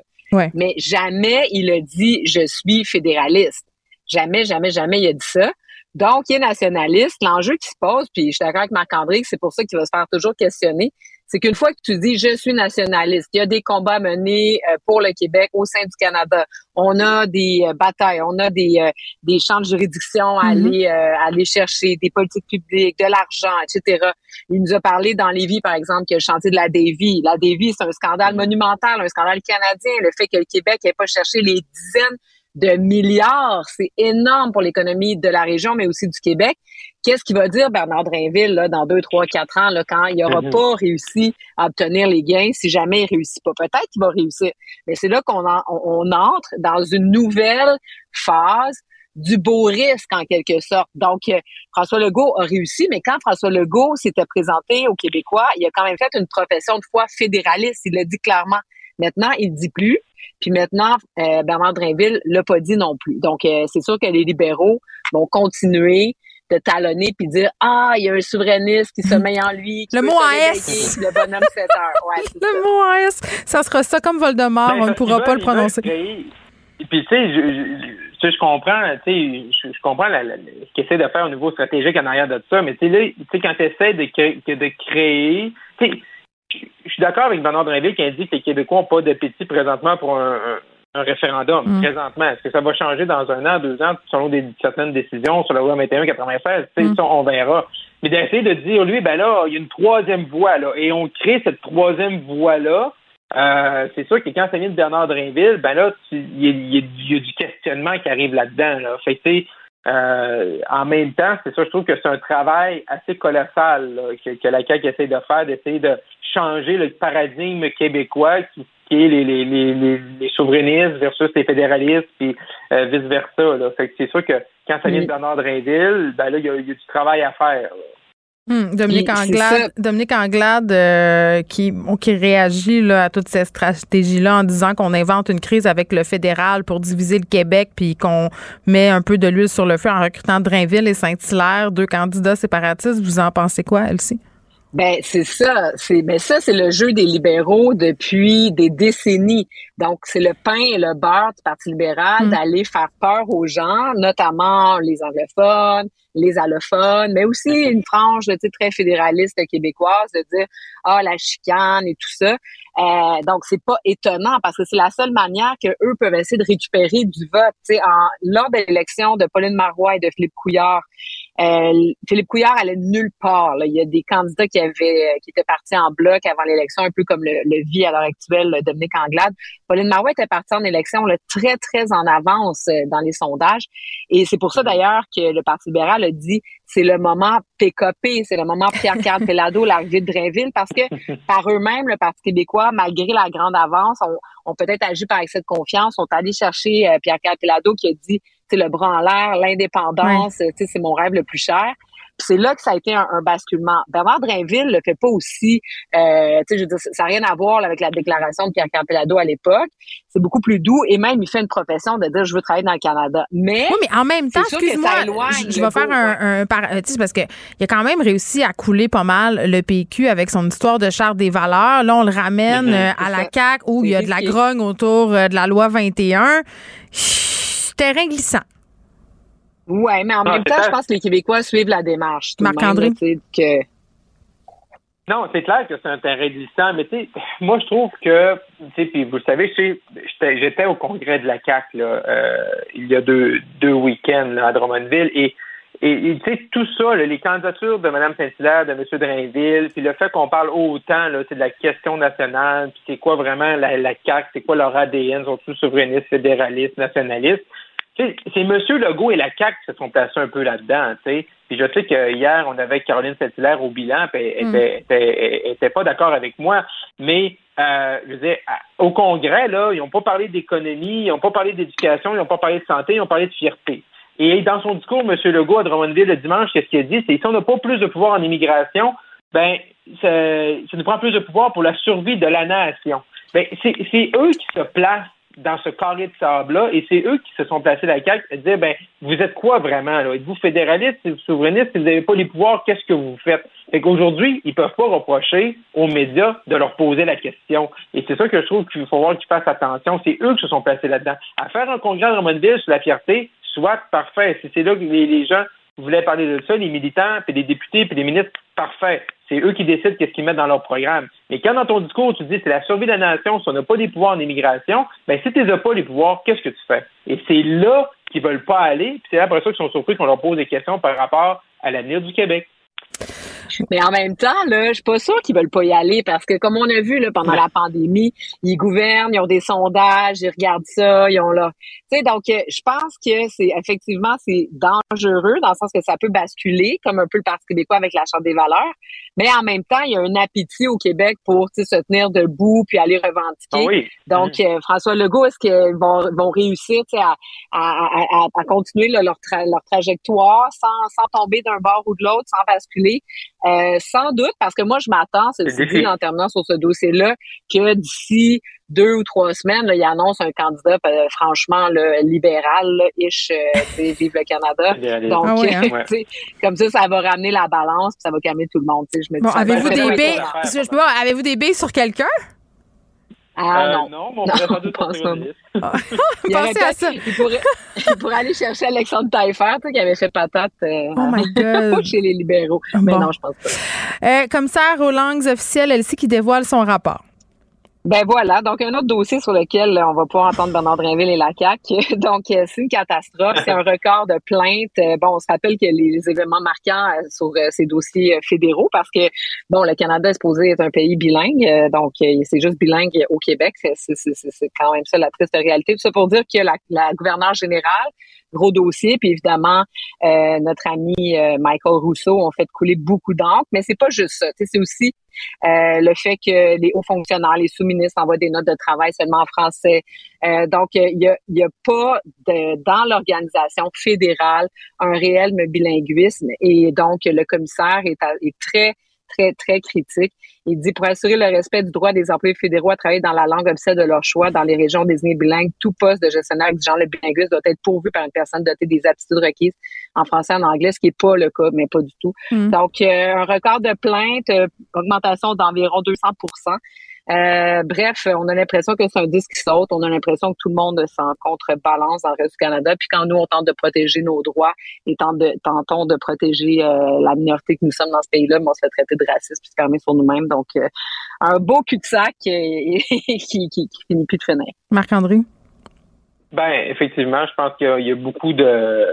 Et même le gouvernement libéral, hein, M. Trudeau, tu sais, qui dit tout le temps, tu sais, qui il en prend soin de la langue, puis c'est tellement important. on a vu euh, une offre d'emploi de, du CRTC où le bilinguisme n'est pas vraiment demandé. Là. Puis après ça, Pablo Rodriguez qui me dit Ah ben oui, puis la, prochaine personne, président, présidente, va être bilingue. Là. Ben ouais, mais c'est toi qui vas choisir. Non, ben il y, y, a ça aussi. Il y a beaucoup de vieux pieux chez les politiciens mais tandis qu'on devrait peut-être là s'efforcer puis prendre des rapports comme le commissaire a fait ce matin puis vraiment les appliquer. Il y a toute une structure là, où les langues officielles, moi je pensé qu'on devrait mettre ça c'est au Conseil du Trésor pour s'assurer que ce soit dans l'institution gouvernementale, que ce soit toujours en place, au lieu de trimballer des fois les langues officielles à gauche et à droite. Marc-André, tu voulais glisser un mot sur le tramway? Oui, ben, on parlait de M. Dreville, troisième lien, Lévis. Donc, mm-hmm. si on parle de troisième lien, qu'est-ce qui vient? Le tramway, un sujet controversé toujours un peu à Québec. Et là, on sait que le maire marchand est, vraiment c'est dit depuis toujours qu'elle est le défenseur du, du, euh, du tramway. Et la Ville de Québec font des sondages régulièrement pour voir là, qui aime et qui n'aime pas le, le projet. Et là, ça a augmenté. Hein, après cinq mois vraiment de dur labeur du, euh, du, euh, du maire marchand, on est passé de 41 à 44 fait Si encore dans peut-être dans 4-5 ans, ça va, ça va être rendu au, 50 ou à 60% la note de passage normalement pour les jeunes à l'école.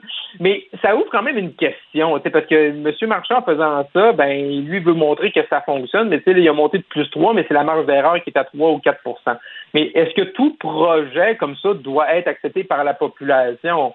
Si c'est pour faire des sondages, puis payer des sondages, ben paye à la prochaine élection municipale ou les dernières qu'on a faites, fait un référendum, là, demande aux gens de se prononcer. Là.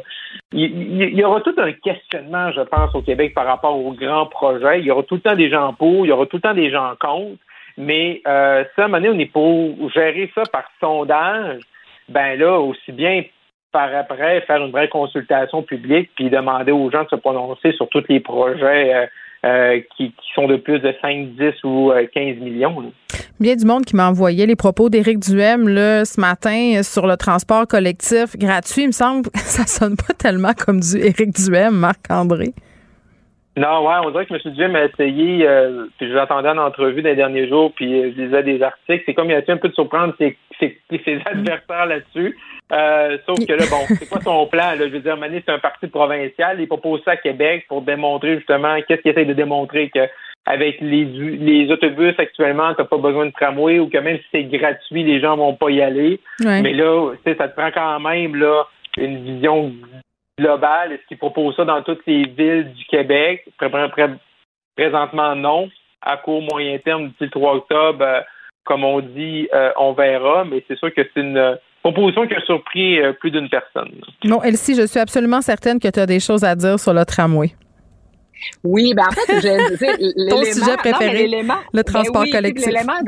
Ben oui, clairement. Puis l'acceptabilité sociale, c'est un super bon point que Marc-André apporte parce que, c'est comme par exemple à Montréal, quand il y a eu le, développement du rêve, du réseau express euh, vélo, euh, les places piétonnes, donc il y a bien des citoyens qui se sont opposés. Mais quand ça arrive devant chez toi ou dans ton quartier ou dans ta ville, ben finalement, tu es comme, OK, wow, tu commences à changer tes habitudes de vie. Donc, c'est le genre de projet qu'il faut penser là, plus plus loin là, qu'à courte vue du petit sondage euh, du, du, matin. les élus sont aussi là pour propulser la population plus loin. Donc, euh, c'est sûr qu'il faut rester au diapason, mais des fois, il faut pousser un peu, puis après ça, ben, on est agréablement surpris. Y a quelqu'un qui remettra en question aujourd'hui euh, l'ouverture du métro à Laval ou juste le métro ou peu importe quel projet structurant, personne. Donc, euh, allons de l'avant puis arrêtons de tatouiner là, sur, euh, sur du niaisage de sondage puis d'appui puis de, tu sais, qui font juste ralentir les choses. C'est que... ça présentement et c'est là peut-être. Ouais, mais parce que Geneviève Guilbeault l'a obligé là, puis. Euh, aussi, les deux. Eu. Ben, c'est ça, tu sais, donc c'est la CAQ là, qui a mis les bâtons dans les roues. Non, je, ouais, non, je, je sais de laquelle qu'on tournait en rond, puis même sur le troisième lien, si on revenait à la planche à dessin 12 mois plus tard. Non, puis attends, le monsieur Legault qui a dit on va faire euh, une espèce de, de sondage d'acceptabilité sociale, parce que moi, je vais dire oui à ça, juste si les, les gens de Québec sont d'accord, puis après ça, il est revenu sur ses propos. Tu sais, je veux dire, c'était pas très, très heureux. C'est ça. Puis je suis convaincue que le maire va réussir à avoir plus d'appui. Mais là, c'est quoi ça? euh, Mettez-vous tous ensemble, ramez dans le bon sens, puis ça va se passer. Moi, j'espère qu'il y a des candidatures comme Caroline Saint-Hilaire, Bernard Drinville, par ailleurs, qui sont des progressistes, ça va les aider, la CAQ, là, à, à sortir euh, sur ces enjeux-là d'une vision des années 70 du ouais, mais même, québécois. Oui, peut-être avec le jeu de M. Dréville, Mme ben, Excusez, là, mais Saint-Hilaire, elle a patiné maudit sur le troisième lien, là, s'est fait questionner là-dessus, là, là, elle était contre, là, elle a dormi pendant la nuit, puis là, maintenant, elle est pour parce que le projet a changé. sais ah oui, hein, c'est très, très convenient. Elle s'y appelle pas euh, le commissaire aux langues officielles parce que je viens de faire une syntaxe anglophone, s'il te plaît, je t'en supplie. Fais-le pas. Mais bon, écoute, ça va être intéressant dans les jours euh, à venir. Je vous dis merci. Elsie, euh, le devoir t'appelle. Tu seras absente demain et jeudi. On te retrouve vendredi. Puis nous, Marc-André, ben, on, se parle demain. On se retrouve demain. Ciao. Parfait, demain. Au revoir. Geneviève Peterson. Une animatrice pas comme les autres. Cube Radio. On parle avec docteur Lucie Hainaut, médecin vétérinaire. Toute dernière chronique de la saison. Lucie, finissons ça en beauté en parlant de l'adoption des chats. Ben oui, c'est triste. ça, nos chroniques. C'est bien triste. Ben, mais on aura Evelyne l'autre semaine d'après, puis on se retrouvera un bon moment donné de l'autre côté. Euh, on parle de l'adoption des chats. Oui, on parle d'adoption des chats parce que qui dit 1er juillet dit encore et bien malheureusement au Québec abandon d'animaux. Et puis, euh, c'était il y a quelques mois la Société protectrice des animaux de Québec qui nous faisait un petit rappel que les, les euh, abandons d'animaux avaient bondi de 66% avec le retour au travail hein, des gens, avec la pandémie qui achève, la vie qui reprend son cours, on sait qu'il y a eu des tonnes et des tonnes d'adoptions d'animaux. Et là, la vie reprend et les gens se disent, ben, my God, cet animal-là, c'est plus de troubles que je voulais. Hey, mais je peux te dire de quoi? Je m'excuse, là. Euh... Je peux dire ce que tu veux, c'est ton show. non, mais sans faire de mauvais jeu de mots, petit coup de gueule, je peux pas croire qu'avec toute la prévention qu'on fait un peu partout sur le fait qu'adopter un animal, c'est une responsabilité. Puis il y a eu combien d'articles aussi sur les abandons autour du 1er juillet? La SPCA, la SPA, les refuges, tous font de la prévention. Les médias font des articles sur la question. Puis malgré tout ça, je comprends pas qu'il y ait encore des gens qui, au lieu d'aller porter leur animal dans un refuge, décident de le laisser dans leur catémie avec une poche de manger puis une litière ou qui décident d'aller mettre leur chiot sur Kijiji parce que là, tout à coup, la phrase qui revient tout le temps, c'est plus assez de temps à lui consacrer. Je ne comprends pas ça. Je comprends pas. Ça me rentre pas dans la tête. Non, non, je, je sais, je sais, c'est décourageant, ben, mais oh, Geneviève, si tu me suivais en consultation, tu capoterais. Cette semaine, j'avais un client qui a un chat qu'il a adopté dans un refuge. Puis contrairement à tout ce que les gens pensent, l'adoption moyenne, le coût d'un chat en adoption, c'est autour de 230 dollars que les gens mettent pour adopter un chat. Et ce chat-là était malade. Et euh, ce client a deux chats, un chat de race acheté en élevage et ce chat, euh, un domestique, là, très joli, un petit, un petit roux. Et puis, il lui dit non, moi, je ne mettrai pas plus que 230 pièces sur ce chat-là parce que je mets le prix que je l'ai adopté. Ben voyons. le raisonnement, mais C'est pas comme faire rénover sa chaîne dans. Mais voyons. Je sais, je savais plus quoi dire. La valeur d'un animal, c'est pas la valeur qu'on l'a payé. Quand les gens me disent on n'a pas les moyens financiers, je, peux comprendre ce genre de choses-là, essayer de, faire un plan B, C, mais là, je te dis, Geneviève, ça, ça me dépassait. Pourquoi mais c'est comme beaucoup sur le chat de race puis pas sur lui? il n'a pas choisi lui d'être roux. oui, non, il n'a pas choisi d'être roux puis d'être pas de race. Puis il y a, beaucoup de personnes qui se disent que si les frais de vétérinaire dépassent le prix de remplacement de l'animal, c'est-à-dire le prix d'achat d'un nouveau chat, d'un nouveau chaton, ben pour eux c'est non. Je veux dire. Ben, c'est ça, c'est non. Puis le chat de race, lui, il était prêt à payer parce qu'il était de race. c'est-à-dire, des fois, les mentalités, on, on les comprend pas tout, Mais c'est ce qui m'amène à dire qu'il faut continuer à travailler en prévention. Et là, le sujet de ma chronique, c'est il va y avoir des animaux en refuge et il faut arrêter de vouloir adopter juste le cute chaton. Parce que le cute chaton, ça dure juste un temps. Puis on ne connaît pas non plus sa personnalité à lui. Alors quand on adopte un chat adulte, ben, on peut découvrir un individu merveilleux, mais on connaît ses habitudes, dans le sens qu'on peut savoir il est habitué avec d'autres chiens ou il aime les enfants. On part avec quelque chose qu'on connaît. Une Et base. Un chat de sa vie, 16 ans. Je dis, même s'il y a deux ans, ce chat-là, il reste beaucoup de belles années mais il y a des préjugés. Tu sais, les gens pensent que si on n'adopte pas un chiot ou un chaton, l'animal s'attache moins à nous, que c'est pas la même affaire que de l'avoir bébé. Puis oui, le côté un cute bébé, je pense que ça passe dans la tête du monde. Puis d'ailleurs, qu'est-ce que je voyais l'autre fois? Je pense que c'est le site euh, d'un refuge pour chats qui disait que euh, les chatons noirs et blancs partent en dernier parce que c'est pas une couleur qui est populaire. C'est vrai. C'est vrai, ce qui part en premier, c'est le chaton roux en général. Ça, c'est celui qui retrouve le plus rapidement une maison. En clinique vétérinaire, ce qui va se faire adopter le plus rapide, parce qu'on en fait beaucoup des adoptions en clinique, c'est les ah! animaux trois pattes. Je savais pas. Oui. Oui, moi, dans mes cliniques aussi, on a des programmes euh, d'adoption. Je fais attention de ne pas le de crier au effort parce qu'il y a toujours plus de gens qui veulent faire adopter que de gens qui veulent adopter. Hein, c'est toujours euh, ça. Mais oui, oui, dans presque toutes les cliniques vétérinaires, il y a beaucoup de pro bono qui se mm. fait pour des animaux dans le besoin qu'on redonne ensuite ou qu'on vend à prix très, très modique. Mais oui, euh, c'est ça. Tu dirais que les gens, dans une proportion générale, est-ce que euh, choisir d'adopter son animal dans un refuge, euh, est-ce que c'est la majorité du monde? Peut-être que ça a augmenté aussi avec la, entre guillemets, pénurie d'animaux chez les éleveurs et les éleveurs. C'est les 48% des gens qui vont adopter ah, ouais? refuge. Autant que ça? Cependant, ah, oui, quand même. Cependant, moi, ce que j'ai observé, et là, je n'ai pas de sondage à l'appui, c'est que en général, les gens qui vont adopter un animal en refuge ou qui vont prendre un animal euh, qui était gratuit vont souvent se donner ce prétexte-là pour moins soigner. C'est ça, moi, j'entends beaucoup ça en clinique. Ben, je l'ai pas payé. Et, c'est ça que ça devient. Euh, ben, c'est pas parce qu'on le paye pas qu'on peut pas en prendre soin. Dans ma tête à moi, même un animal gratuit, on devrait lui donner une assurance pour animaux. On devrait être en moyen d'en prendre soin. Mais OK, mais pourquoi les gens adoptent dans des refuges de base? C'est pour sauver de l'argent? Ah. c'est quoi? Oui, il y a beaucoup de raisons d'adopter en refuge. Il y a, souvent, ils sont stérilisés. Hein? Souvent, ça va être la proximité, le fait que euh, l'animal a déjà eu un examen vétérinaire, il a déjà eu ses premiers vaccins. Mais le beau de cette histoire-là, c'est que la majorité des gens qui adoptent en refuge, et eux, ce sont mes amis, le font en disant c'est par amour et parce que je voulais un nouveau, un nouveau membre dans ma famille. C'est beau, ça, Geneviève. Hein? Ben, est-ce que c'est la, c'est, ben, c'est beau, mais c'est pas la majorité du monde? C'est, c'est ça que j'ai peur. Non, laisse-moi être un peu optimiste. Geneviève, okay, à l'approche du 1er juillet. Ben, ben, oui, puis là, tu sais, en même temps, euh, c'est parce que tantôt j'en parlais, le Carl euh, me parlait de déménagement, là, du fait justement qu'il allait avoir des animaux euh, abandonnés et tout ça. je veux dire, est-ce que c'est parce que les gens, est-ce qu'ils font ça parce qu'ils savent pas où aller porter leurs animaux aussi? Parce qu'il me semble que, tu sais, si tu amènes un chat à SPCA, ils le prennent. Oui, ils savent pas. Il y a beaucoup aussi des adoptants qui ne savent pas dans quoi ils s'embarquent. Hein, on aura beau dire puis en avoir parlé de toutes les façons, comme présentement, on voit beaucoup de problèmes de comportement d'animaux qui ont de la difficulté à s'adapter à ma vie avec mon propriétaire 100% à la maison, avec mm. moi tout ça, et la nouvelle réalité de la famille qui est repartie à l'école, au travail, je passe plus de temps seul. Il y a aussi le fait que les chiots n'ont pas été super socialisés. Hmm?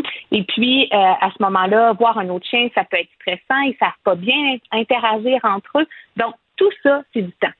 C'est beaucoup de temps. je rappelle aux gens qui nous écoutent, puis c'est sûr qu'il faut avoir les moyens de le faire. J'en suis bien consciente, mais il y a des compagnies où ils promènent les chiens hein, pendant qu'on est au bureau. Ils peuvent venir à la maison puis faire faire une promenade ou même euh, venir, euh, si on part une longue période, prendre soin du chat. Je veux dire, tout ça existe, là. Oui, oui. Puis les chats, on a vu aussi des problèmes de comportement. Eux, en début de pandémie parce que justement les chats, ça leur faisait bien du bien que les propriétaires on parte, hein, ils aiment bien leur petite routine où est-ce qu'ils ont un temps pour eux, se reposent, sont pas euh, sont pas dérangés dans la maison. Là, les propriétaires restaient à la maison, fait qu'on a vu du stress chez ces chats-là qui s'est beaucoup exprimé par des problèmes urinaires. On avait déjà d'ailleurs fait une chronique, toi puis moi, là-dessus. Et là, on revoit un peu des problèmes urinaires dans les maisons. Les chats qui vivent un stress de la visite qui recommence à venir. Oui, c'est des, petites bêtes, euh, c'est des petites bêtes. C'est fou pareil, hein, Société protectrice des animaux de Québec qui a noté une hausse de 66% des abandons en 2022. 66% Et ça, ça montre qu'au Québec, on réfléchit pas encore nos adoptions. On le fait parce que c'est cute. On voit les photos sur Instagram de ah, ces beaux animaux-là. Sur Instagram, puis les animaux de compagnie, j'en peux plus. J'en peux plus. Je, ben, je veux dire, moi, je trouve ça le fun de poster des photos des miens, là, mais j'essaie de, dire aux gens que c'est pas juste du beau là le, le petit bébé chat que tu vois ou le chien tu sais euh, sont malades ils vomissent ils perdent leur poids ils jappent ils ont besoin d'attention ça c'est des affaires qu'on voit pas quand on scroll des stories tu sais tout à fait. Puis il y a des frais derrière tout ça qu'il faut prévoir. Oh, je le sais, Lucie. Je pense que tu le sais que je le sais. ah, oui, je, toi, je sais très, très bien que toi, tu le sais très bien, mais j'aimerais qu'on en soit conscient dès l'adoption. Et encore là, 1er juillet, qui va rimer avec mm. euh, abandon d'animaux, ben, il faut aussi le réfléchir. Puis l'inflation, ça touche aussi les animaux aussi, le prix de la nourriture, le prix des soins vétérinaires, tout ce qui touche la consommation augmente, là. Tellement. Il faut le prendre en considération, c'est important. Oui, c'est tout vrai. C'est tout vrai. Fait que mon message, c'est si on veut adopter un animal et qu'on a bien réfléchi à nos affaires et qu'on a les moyens et qu'on veut prendre une assurance et tout faire 10 sur 10, on pense à l'adoption d'un chat adulte autour du 1er juillet pour aider ce chat-là qui va être très reconnaissant Tellement. son langage de chat. Euh, Lucie, je voulais te parler euh, d'une nouvelle qui avait attiré mon attention en finissant. Ça se passe dans le quartier Saint-Léonard à Montréal. Puis qu'on sait euh, que la cohabitation entre les chiens, parfois, puis le voisinage, c'est difficile. Il y a des gens qui, qui, se sont plaints aussi dans la région de Québec la fermeture d'un parc à chiens. Sauf que là, dans cet arrondissement-là de Saint-Léonard, dans les parcs en particulier, même en l'Est, les chiens ne sont pas les bienvenus et ça fait réagir les gens. Puis moi, ça me fait réagir parce que je me dis, il y a beaucoup de personnes qui n'ont pas de cours pour qui la marche au parc avec le chien, c'est un peu le seul endroit où il peut s'épivarder, même avec une laisse de 25 pieds. Là, tu vois ce que je veux dire? Ça me rentre pas dans la tête. Mais c'est incroyable, ça. Mais c'est pas là-dessus que les élus disaient qu'ils étaient prêts à euh, réexaminer le règlement. Ben, j'espère qu'ils sont prêts. pour reprendre le mot de Elsie tantôt, me semble que c'est du tatouinage. Si partout ailleurs, les chiens sont les bienvenus ben, dans les parcs en suivant les règlements. Tu peux aller sur le trottoir avec ton chien à Saint-Léonard, mais pas dans un parc. Explique-moi la logique. Voyons. Puis, plus, puis à l'heure où est-ce qu'on pense faire rentrer les chiens dans le métro, là, c'est quand même ça qui est, tu sais, c'est deux poids, deux mesures. Mm. Mais quand même, euh, je pense qu'on se dirige de plus en plus vers une société où est-ce que les chiens sont des bons compagnons, sont des bons citoyens canins, mm. vivent en harmonie avec nous. Les gens ont le goût de ça. On l'a vu justement par le nombre d'adoptions. Puis quand même, l'animal est présent, le chien est présent dans nos vies. Fait qu'il faut que les municipalités, les villes s'adaptent à ça. Parce qu'au bout de la ligne, là, la ville est au service du citoyen. Oui. Puis le citoyen en veut un chien. Exactement. Mais là, euh, tu l'as dit, puis je le répète, le nouveau conseil prêt à regarder cette question-là parce que c'est pas tellement cohérent. Lucie, je te dis salut, je te souhaite un super bel été. À toi aussi, avec tes animaux et moi avec les miens. Au revoir. salut Geneviève.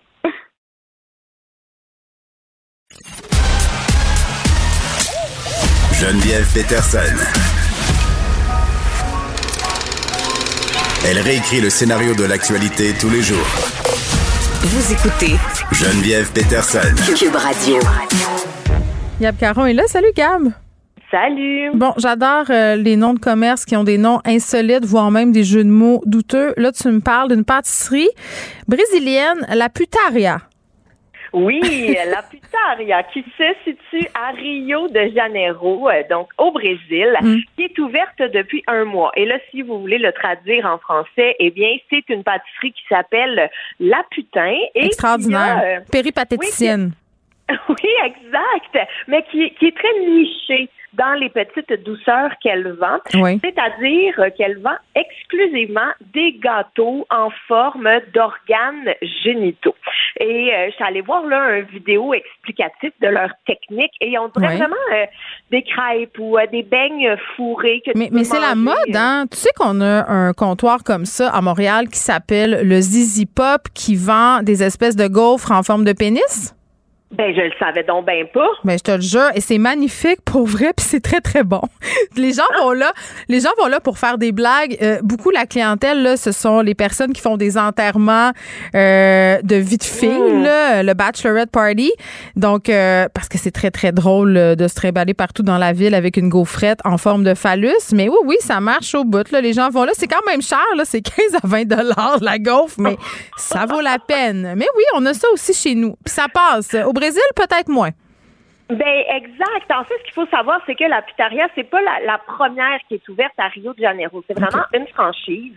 Donc, il y a une autre qui existe à Lisbonne, au Portugal, et une autre dans le sud-est du Brésil. Puis tu parlais là justement des bachelorette parties et tout, mais dans leur décoration même, là, c'est un peu kinky, c'est sexy, c'est drôle. Ben oui. Par exemple, dans celui de Rio de Janeiro, il y a des gros néons sur les murs qui disent Mhm. euh, plus savoureux que celui de ton ex. Donc, tu sais, c'est des petits, euh, de l'humour grivois, comme on pourrait dire. Ben, attends, Et- puis là, on m'apprend à l'instant même que dans Côte-des-Neiges, il y a un restaurant qui s'appelle Marbello Gaufre et Délices qui offre une pâtisserie en forme de vulve. Oh Ben, je savais pas non plus. Écoute, Geneviève, on a beaucoup de choses à aller visiter pendant les vacances. C'est vrai. Bon, euh, au Québec, on est peut-être moins frileux par rapport euh, à, à ces choses-là parce que tu disais, bon, euh, bachelor party, décoration kinky, donc ça doit attirer les touristes, des gens curieux, mais là, c'est c'est les voisins qui sont pas contents. Exact. Il y a eu euh, beaucoup de clients, évidemment, beaucoup de curieux, mais aussi beaucoup de plaintes du voisinage. Tellement qu'il y a une nouvelle loi qui est passée cette semaine. En fait, c'est l'organe de défense des consommateurs du ministère de la Justice qui a ordonné, euh, c'est assez, assez pompeux comme titre, là, mais ils ont ordonné la suspension dans tout le pays de la vente aux mineurs de produits qui imitent la forme d'organes sexuels ou des parties euh, du corps, des organes érotiques, bon, pornographique. Mais là, il faut juste noter que la Putaria en particulier, mais tous les autres commerces refusaient déjà de vendre aux mineurs. Mais ils ont décidé d'aller une coche un plus gâteau. loin. Mais je le sais. Mais tu sais, mettons là pour les puritains et tout, ben, je peux comprendre là. Ok, c'est 18 ans et plus. Tu sais, j'aurais pas été choquée d'apprendre que c'est 18 ans et plus. J'aurais trouvé ça intense, mais j'aurais pas été choquée. Mais en plus, la pâtisserie en question euh, a été obligée de cacher son enseigne, Mhm. de cacher son logo. Donc, euh, il a fallu vraiment qu'elle recouvre là, toute sa, son, son- sa devanture, euh, tous les endroits où il y avait son logo euh, ouvert à tous, là, parce que ben sur le logo, il y avait un pénis. Et ça, ça passait pas. Bon, c'est comme. Écoute, c'est c'est comme ça. C'est c'est que tu veux qu'il se passe, euh, ça passe pas là-bas, les, les, les pâtisseries en forme de pénis. Moi, j'ai juste le goût. Je suis en train de regarder pendant que tu me parles la gaufrerie à Côte-des-Neiges. Il y a plusieurs sortes de vulves là-bas. Sugar Mammy. OK? Banana Split. La Sweet Milf. Donc, c'est des gaufres. Oui, oui. Non, non. Puis, pour vrai, attends, il y en a une qui s'appelle la Cougar. Euh, et, et une autre qui s'appelle la Foufoune gaufrée. C'est au biscuit Oreo. Écoute, ça a l'air délicieux. Moi, je veux vraiment aller essayer ça. OK, passons au narco-perruque. Euh, je veux dire aux auditeurs que c'est vraiment le segment le plus pertinent de l'émission. Oui, absolument. Ça va vous donner de quoi jaser je pense à Bernard soir. qui s'en vient puis qui est peut-être en train d'écouter ça, les narco-perruques. Ben, ça va le détendre. Mon Bernard, écoute ça. Mais écoute, euh, mais donc euh, euh, c'est une Colombienne qui prenait un vol de la Colombie vers Madrid en Espagne et qui a été arrêtée parce que euh, les, les agents des douanes trouvaient que sa coiffure là était suspicieuse. Sa coiffure, euh, ils ont eu des soupçons en fait, en regardant sa chevelure. Et là, ils l'ont passé euh, au scan et ils ont découvert que la suspecte, en dessous de sa perruque, avait plein, plein, plein, plein, plein, plein, plein de sachets de drogue qui tenaient tressés dans ses cheveux et cachés par sa perruque. Ça me fait tellement penser à la légende urbaine euh, du roast beef. Est-ce que tu as déjà entendu? C'est sûr que moi, ma grand-mère me racontait tout le temps ça, puis j'étais absolument certaine que c'était vrai. Puis après ça, j'ai entendu plein de fois mes amis raconter cette histoire-là par rapport à leur propre grand-mère. Cette dame qui allait à l'épicerie pauvre euh, et qui cachait un roast beef sous son chapeau puis qui se faisait pogner parce que supposément une coulisse de sang lui coulait le long des tempes. J'ai entendu ça tellement souvent. Non, mais pour vrai, j'étais sûre que c'était vrai. Ça me fait un peu penser à ça. Puis tu sais quoi? Transporter de la drogue dans des perruques, je suis en train d'écouter El Chapeau sur euh, Netflix et c'était Oui. une technique employée dans les années 70 pour faire passer de la cocaïne notamment.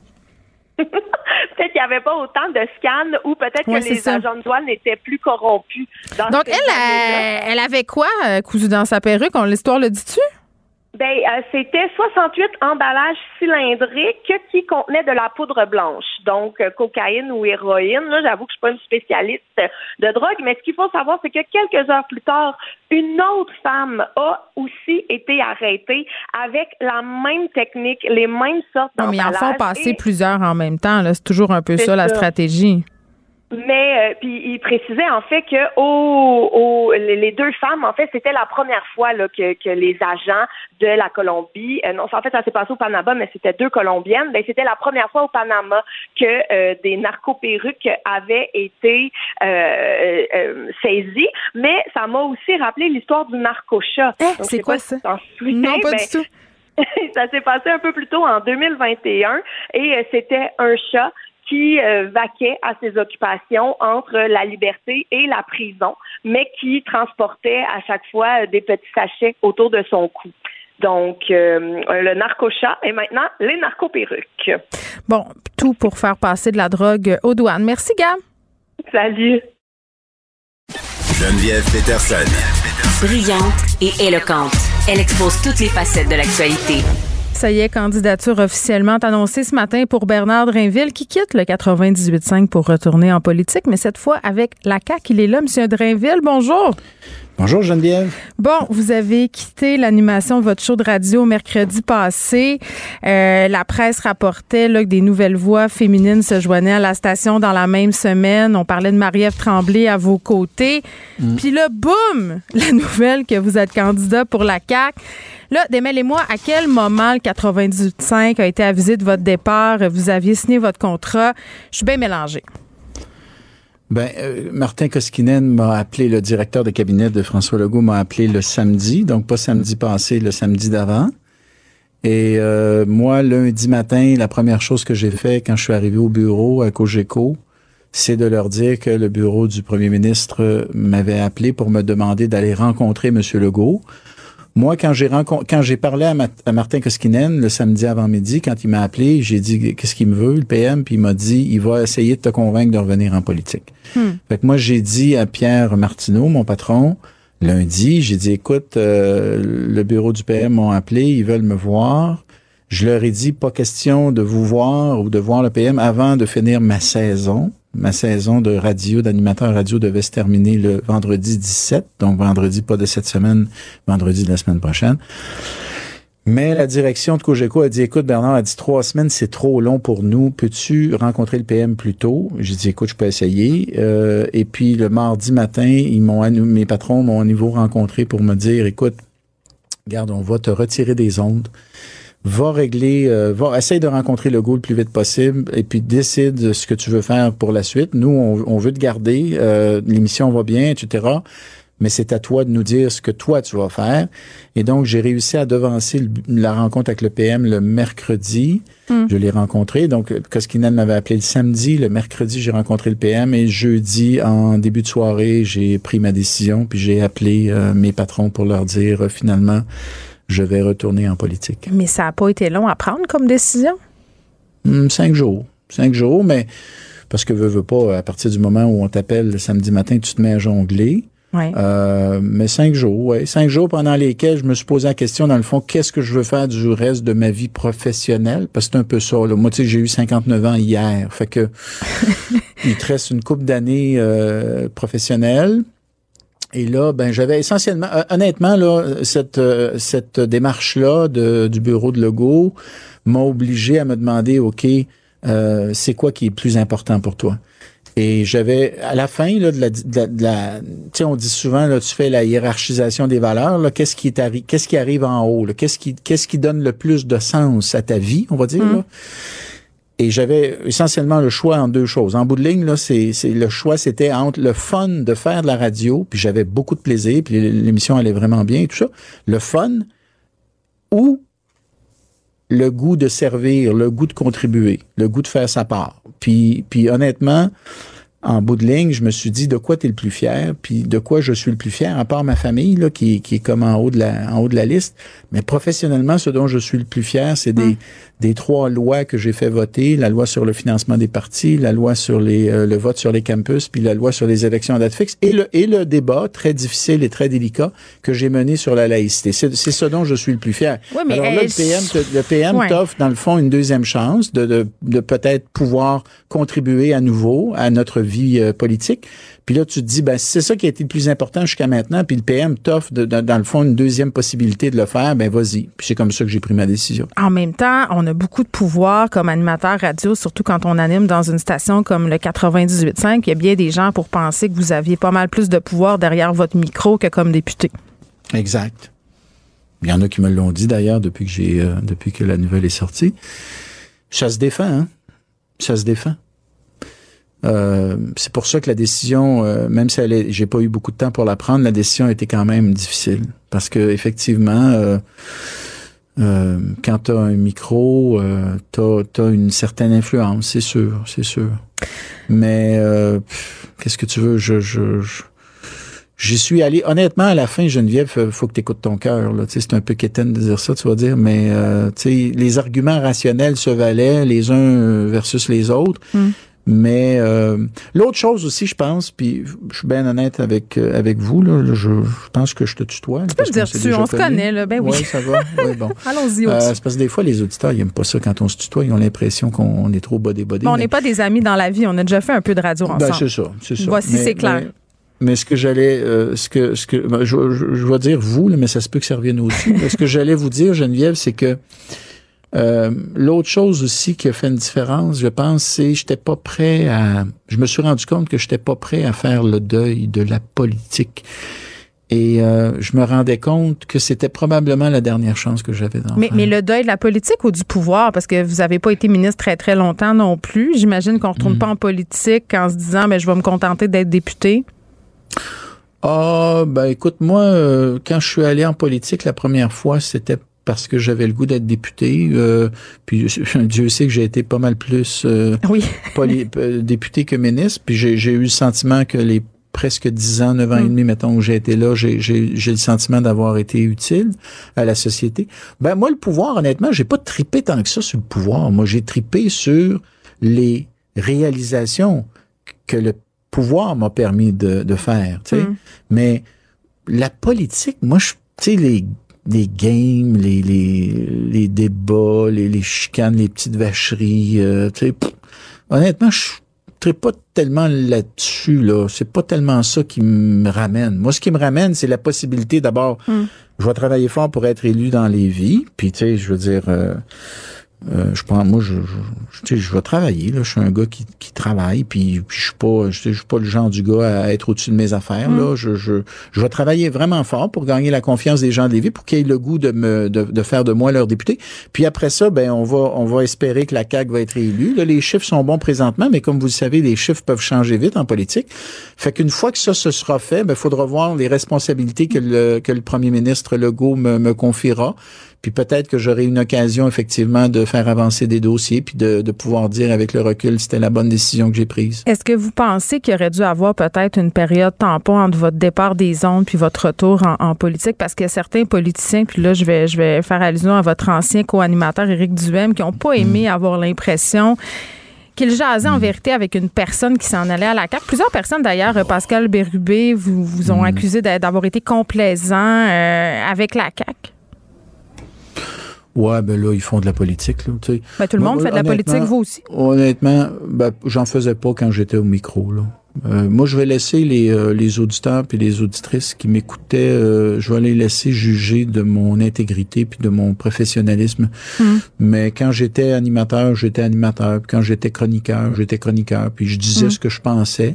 Euh, dans le cas de Eric, c'est lui qui me, il est drôle, tu sais, parce que c'est lui qui m'a texté, c'est lui qui m'a texté pour dire, hey, je m'en viens présenter des candidats, des candidates à Montréal, ça te tente-tu d'en avoir une en, en exclusivité? J'ai rien demandé, moi là, là, c'est lui qui me sollicite.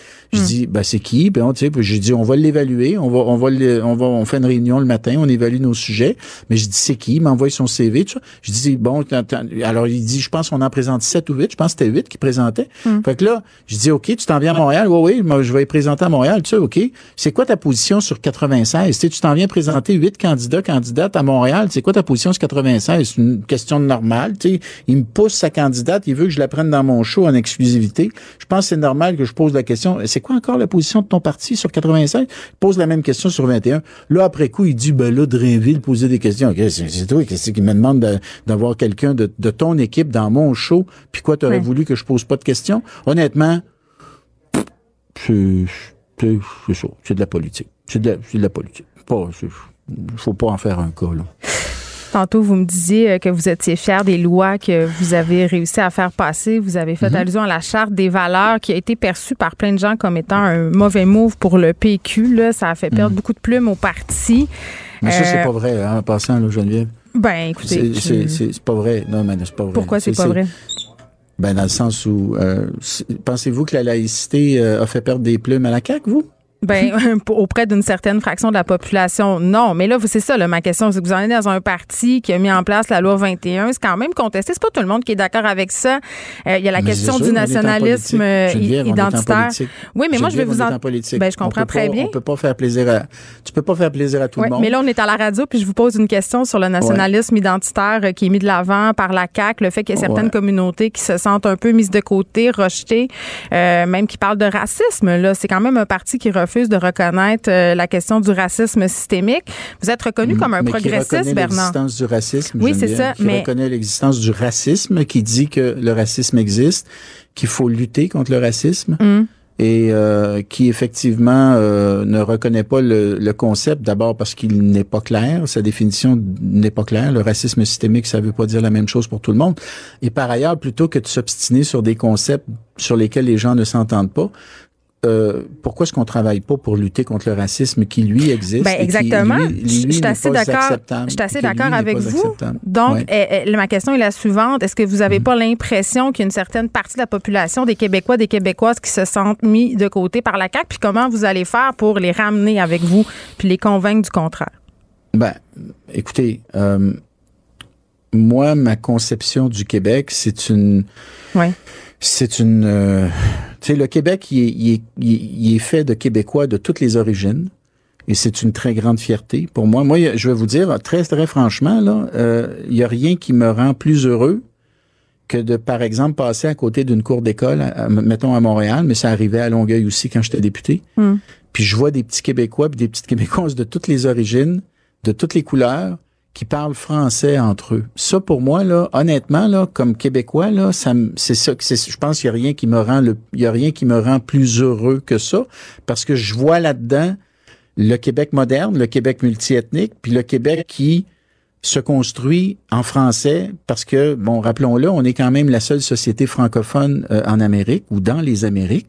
Fait que moi, ma conception du nationalisme québécois, c'est une conception très inclusive. Moi, je reconnais que le Québec est constitué de Québécois de partout. On est une société de plus en plus multiethnique et c'est une grande richesse. Cette diversité-là est une grande richesse. Maintenant, au-delà de nos différences euh, personnelles ou même ethnoculturelles, si on parle de communauté, il faut aussi définir comme Québécois ce qui nous unit. Au-delà de nos différences, qu'est-ce qui nous permet de se rassembler? C'est quoi les valeurs communes? Et puis là, ben, on peut débattre. Je pense que la langue en est une, Moi, personnellement, je pense que la laïcité, c'est une très belle valeur parce qu'elle permet justement de respecter toutes les personnes, peu importe leur religion, peu importe leur conviction. Dans certains cas, les gens ne croient pas en Dieu. Dans d'autres cas, ils croient en Dieu. D'avoir un État qui est neutre et des personnes qui travaillent pour l'État qui sont neutres pendant les heures d'ouvrage, qui respectent la liberté de conscience de tout le monde, je pense que ça peut être une, une valeur très fédératrice, très rassembleuse. Maintenant, je reconnais avec vous que sur ce débat-là, il y a, il y a un débat, c'est le cas de le dire, et il y a des gens effectivement qui ont l'impression qu'on les euh, qu'on leur tourne le dos. C'est ça. Et puis c'est, et ce n'est pas le cas, ça, ce n'est pas ça l'objectif. Et donc il y a du travail, je suis d'accord avec vous, il y a du travail de dialogue à faire. Ça c'est clair. Mm. Il y a beaucoup de travail de dialogue à faire auprès de certaines personnes qui ne se reconnaissent pas là-dedans. Vous avez raison. Vous étiez chroniqueur à l'émission de Paul Arcan. Vous avez arrêté de chroniquer par manque de temps. Vous parliez de la préparation pour votre émission. On désire aussi de passer plus de temps avec vos proches, votre famille. Puis vous l'évoquiez en début d'entrevue, l'importance euh, que votre famille a dans votre vie. Une campagne, la vie politique, c'est pas moi qui vais vous apprendre que c'est 24 heures sur 24, 7 jours sur 7. Comment vous allez jongler avec tout ça?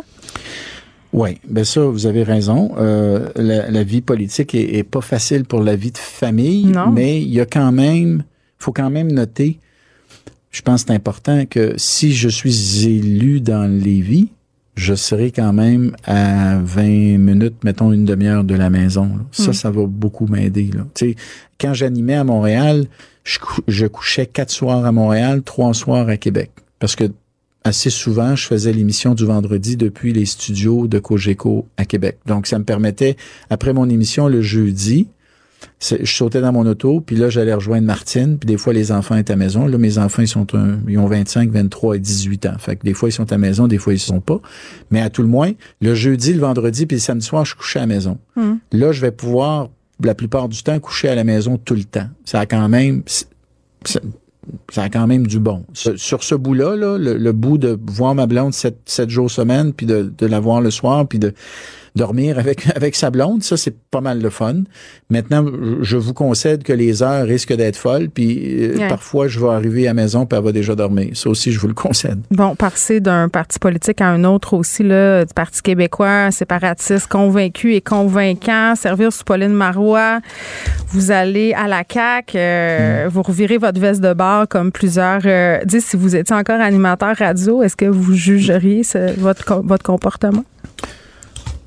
Ben, j'aurais un commentaire à faire. Si j'étais commentateur, euh, si j'étais chroniqueur, je chroniquerais là-dessus, c'est sûr. Maintenant, euh, virer sa veste de bord, je pense pas là. Euh, moi, euh, ce qui, mon, le sens de mon engagement politique, c'est c'est le nationalisme. C'était le cas quand j'étais euh, au Parti québécois, Mm. puis ça reste le cas euh, à la CAQ. Donc, vous êtes plus séparatiste? Les moyens, maintenant, les moyens sont différents. Les moyens sont différents. Euh, les Québécois, euh, le débat euh, souveraineté-fédéralisme, on le fait pendant 50 ans, puis là, les, les Québécois sont ailleurs. Ils- Mais ça, je comprends, les, les Québécois, plus, Bernard, mais tu sais, Ouais. la conviction d'une séparation du Québec, c'est quelque chose d'éminemment personnel. Vous, dans Mm. votre monde idéal, là, dans votre monde où tout est possible, est-ce que le Québec se sépare? Est-ce que c'est ça le Mm. Ouais, but? mais ça, regardez, euh, moi, je vis dans le monde réel. Là. Puis le monde réel, là, avec des vrais Québécois, là, pas des Québécois imaginaires, là, mais Mm. des vrais Québécois, là, eux autres, là, les Québécois, là, ils- ils- je pense qu'il y en, en tout cas, pas, c'est pas tout le monde, mais il y en a beaucoup qui sont bien contents qu'on soit rendu ailleurs, puis euh, euh, tu sais qu'on, qu'on- que des personnes de différentes familles politiques se retrouvent au sein de la CAC, alors qu'auparavant ils auraient été adversaires. Maintenant ils se retrouvent dans le même parti pour travailler, pour essayer de régler nos problèmes de société, essayer de faire avancer notre société. Euh, je pense que s- il y a beaucoup de Québécois qui se reconnaissent là-dedans, et moi je me reconnais là-dedans. Moi, je me reconnais là-dedans, Geneviève. Déjà, à la fin de mes années au PQ, rappelez-vous-en peut-être, déjà, je disais au PQ, c'est ce que j'avais dit, moi, pendant la course au leadership, j'avais dit, écoutez, on n'a pas les chiffres pour faire un référendum. Puis je m'étais fait reçu comme un chien dans un jeu de quilles. Hmm. Mais déjà, à ce moment-là, je prenais acte du fait qu'il y avait de moins en moins de Québécois qui avaient le goût de, de faire un référendum. Et je vous dirais, euh, alors les, les péquistes n'ont pas aimé ça, puis éventuellement j'ai quitté, mais mon cheminement, moi, il a continué. Et mon cheminement, il s'est fait au même rythme et dans la même direction que la majorité des Québécois, qui ne veulent pas que ce débat-là euh, revienne à l'avant-plan, qui sont très heureux d'avoir un gouvernement pragmatique, nationaliste, qui travaillent pour régler les problèmes puis qui essayent d'améliorer leur vie au quotidien. C'est ce à quoi je me rallie. Bon, les, les, les, gens de votre ancien parti sont, sont pas tellement contents. J'ai envie de vous demander si vous regrettez de pas avoir fait peut-être un peu de ménage sur votre compte Twitter parce que le 19 juillet 2012, vous écriviez à François Legault, t'as renié tes convictions pour devenir PM, assume-toi François, moi je vis très bien avec ma conscience. Toi, votre relation avec François Legault aujourd'hui? Euh, ben, elle est bonne. Euh, euh, je veux dire, faut, faut toujours, Geneviève, faire la part des choses. Quand tu es dans l'arène politique, tu échanges des coups. puis à ce moment-là, en 2012, on était des adversaires politiques, François Legault et moi. maintenant, il y a toujours eu du respect entre nous entre lui et moi. Il y a toujours eu du respect, malgré la dureté de certaines attaques, que vous, vous venez d'en donner une un exemple. Mm-hmm. Et euh, quand on s'est revus, euh, on a eu une très bonne discussion.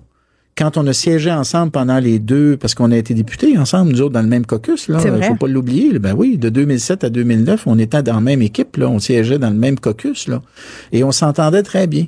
J'entendais pas nécessairement sur tout tout le temps, mais il y avait du respect. Alors après coup, ben il y a eu effectivement une période pendant laquelle on était des adversaires. Puis là, ben oui, il y a des coups qui s'échangent, mais ça c'est comme euh, au hockey. Là, tu sais, je veux dire, euh, tu t'échanges des coups, puis après à game, ben des fois tu vas prendre une bière avec le gars euh, d'en face, ou de tu es échangé puis tu te retrouves dans la même équipe. bon, vous n'avez pas le choix de prendre, prendre la bière. Puis, tu deviens, tu deviens, tu deviens collègue. Et c'est ce qui est arrivé là. Bon, votre nom sur Twitter c'est Drainville PM, c'est le nom de votre ancienne émission de radio. Que vous allez le garder? Ben, PM comme premier ministre, peut-être. c'est drôle parce que pendant qu'on fait l'entrevue chez quelqu'un qui m'écrit, euh, il va falloir que tu changes ton profil. Oui. Euh, fait que je, je c'est bien de me rappeler euh, qu'il faut changer mon profil, pas juste euh, la biographie, mais probablement la photo aussi. Ouais. Bon, les principaux défis de la CAC pour vous, puis si vous êtes élu dans les vies, sur quoi vous allez vous concentrer? Ah ben Lévis, euh, d'abord le troisième lien. Moi, j'y crois au troisième lien. Euh, je pense que tout le tout le dossier du chantier maritime de la Dévie, euh, ça les gens savent pas ça, mais le plus gros chantier maritime au Canada, c'est celui de la Dévie à Lévis, donc dans dans le comté où je, je, je, me présente. Il y a plusieurs milliards, je pense c'est écoute, c'est sept brises-glaces le, fédéral est prêt à donner au chantier maritime de, de, de, de Lévis la construction de sept brises-glaces. C'est plusieurs milliards de dollars, mais il manque juste une chose, il faut que le chantier soit reconnu officiellement comme une espèce de chantier officiel de la stratégie navale du gouvernement fédéral. Alors ça, c'est sûr que c'est un dossier bien important parce que Hmm. euh, le naval, c'est plus comme avant. Le, le naval, c'est de la haute technologie. Moi, je pense que le naval pourrait être à la grande région de Québec ce que l'aérospatial est à Montréal. Donc ça, c'est un dossier qui m'intéresse. Ensuite de ça, ben il y a des beaux dossiers euh, économiques, il y a des dossiers, l'accès au logement, euh, la croissance démographique a été très forte à Lévis, donc euh, les enjeux de logement sont bien présents. Il y a un dossier santé avec l'hôpital, l'Hôtel Dieu de Lévis. Alors, il y a beaucoup de dossiers dont un, pour garder occupé un député, là. Oui, je comprends. Puis vous avez parlé des grands chantiers, ça me fait penser. Été déçue quand j'ai entendu que la CAQ revenait un peu sur ses paroles par rapport euh, à la carboneutralité de certains projets, puis allait y aller pour de la compensation pour des raisons économiques. Décevant. Ouais. Ben, écoutez, euh, faudrait que je vois exactement ce dont vous parlez. Là. Moi, je me prétends pas expert en tout parce que je viens de débarquer, là, fait que j'ai pas nécessairement une connaissance fine de tous les dossiers. Mais ce que je peux vous dire, dans le cas du troisième lien, là, il va quand même y avoir sur les deux voies qui s'en vont vers Québec, puis les deux voies qui s'en viennent vers Lévis, il va y avoir une voie réservée pour le transport collectif. Je pense que c'est une très bonne nouvelle pour quiconque veut plus de transport en commun. Le troisième lien va nous permettre d'en avoir plus, relier les deux euh, les deux euh, centres-villes. Et puis l'autre chose, c'est que, écoute, Québec, euh, d'ici à peu près 15 ans, là, dépendamment des projections, d'ici 15 ans, là, ça va être une agglomération d'un million de personnes. Ça n'a aucun bon sens que dans une ag- agglomération d'un million de personnes, on ait deux ponts collés l'un sur l'autre, un qui a plus de 100 ans et l'autre qui excède de loin le nombre d'automobilistes qui doivent passer dessus euh, euh, euh, par rapport aux, aux, projections originales. Actuellement, les deux ponts restent sécuritaires, il n'y a pas de problème, mais il faut pas attendre qu'on ait un des deux ponts de fermé pour cause de maintenance puis se retrouver dans un bordel terrible. Alors moi, ce que je dis, c'est que le troisième lien, c'est la chose responsable à faire. Et de ne pas le faire, c'est irresponsable. Il mais, faut le mais faire. Mais en même temps, tous les experts s'entendent pour dire que c'est pas une bonne idée. Les, les rapports indépendants, il n'y a pas quelqu'un qui est d'accord ouais. avec ça. Ouh, ouais, ben ouais. écoutez, je, honnêtement, les rapports d'experts, moi, je, les, je respecte les experts, là, mais je leur pose la question, euh, si vous viviez dans la région de Québec, avec deux ponts, un qui a 100 ans et euh, l'autre euh, mm. qui reçoit plus d'automobilistes par jour que le pont Louis H. Lafontaine. Il y a plus d'automobilistes qui passent sur le pont Pierre-Laporte chaque jour que dans le tunnel Louis H. Vous trouvez ça normal, Geneviève? Qu'on ait deux liens comme ça? Collés l'un sur l'autre dans une agglomération qui non, mais était faut autour pas que de ça se fasse au, 000. au, au, détriment de l'environnement. C'est ça, c'est ça qui, qui, doit être pris en considération. Ben, moi, ce que je vous dis, c'est qu'il va y avoir une voie réservée euh, dans un sens et dans okay. l'autre pour le transport collectif. Et au lieu d'obliger les gens à faire un grand détour pour aller prendre un des deux ponts pour s'en aller au centre-ville de Québec, si tu pars de Lévis, tu vas pouvoir le faire directement par le par le troisième lien. Au lieu de brûler du gaz, tu vas faire ça en 10 minutes. Non, bon. non, mais là, les experts, il faut en prendre, là, mais il faut, il faut aussi vivre dans la, dans la réalité. Le jour où Je retrouve l'homme de radio. Le, le, jour, le jour où il y aura un des deux ponts qui sera fermé, euh, j'ai hâte d'entendre les experts. C'est pas eux autres qui vont vivre avec les problèmes à ce moment-là. Bernard, en terminant, on fait pas ce move-là pour l'argent. Hein? C'est plus payant être animateur radio. Euh, on entend un contrat de trois ans, rémunération d'environ un million de dollars. C'est plus payant être animateur qu'avoir un salaire de député. J'espère que vous avez beaucoup d'argent dans votre CELI. Euh, tu fais pas ça pour l'argent? Euh, les chiffres que vous avez donnés, que vous avez donnés sont exacts. Je m'en vante pas parce que honnêtement, je ferai pas broyer personne. Mais tu fais pas ça pour l'argent. Mais moi, j'ai toujours dit, Martine et moi, on s'est toujours dit, on n'est pas riche, on n'est pas indépendant de fortune, mais on s'est toujours dit, c'est pas l'argent qui va dicter nos choix. Euh, l'important, c'est d'être heureux, et l'important aussi, surtout, c'est de ne vivre, de vivre sans regret. Moi, c'est quelque chose que j'ai euh, j'ai transmis à mes enfants, en tout cas que j'ai essayé de transmettre. En tout cas, j'ai dû leur transmettre parce qu'ils passent le temps à me, le, à me dire que c'est ça que je leur dis ou que je leur ai dit. Mais moi, euh, je, je veux pas vivre avec des regrets. Et puis, si j'avais passé sur cette euh, occasion-là, j'aurais, je pense, regretté de ne pas l'avoir fait. Alors, euh, j'aime mieux vivre heureux que de vivre bougonneux avec un compte de banque bien garni. Très bien, Bernard. Je me plains pas, je me plains pas, tu sais, je me plains pas. Ça va être correct. Ben non, j'espère quand pas, même. Je, je pense que ça va aller bien. Je ne fais pas broyer personne. Je Exactement, fais pas broyer votre personne. privilège. Mais tu le fais pas pour l'argent. Tu le fais pas pour l'argent. Ouais. Bernard Drinville, merci beaucoup. Bonne chance pour la suite. Merci Geneviève. À la prochaine. À la prochaine, M. Drinville, candidat dans les vies pour la CAQ.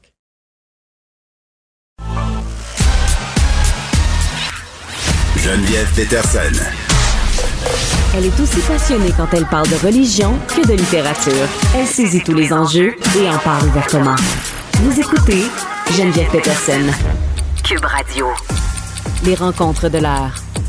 Chaque heure, une nouvelle rencontre. Nouvelle rencontre. Les rencontres de l'heure. À la fin de chaque rencontre, soyez assurés que le vainqueur, ce sera vous. Cube Radio. Une radio pas comme les autres. Salut Léa. Salut. Bon, une campagne qui vise les clients de la prostitution dans la foulée du Grand Prix. J'ai envie de dire, enfin, on s'en prend au vrai problème. Ben, c'est ça, c'est, nouveau, là, cette affaire-là. C'est rare, rare, rare qu'on parle des clients quand il s'agit de, de prostitution. Puis là, le Grand Prix revient. On l'avait perdu pendant deux ans à cause de la COVID. Alors, on salue les fans de Grand Prix. T'imagineras bien que voir des chars tourner en rond, c'est pas ma tasse de thé. Mais pour de vrai, je, je, je respecte l'événement euh, qui a lieu à Montréal puis qui fait que Montréal est une ville si internationale.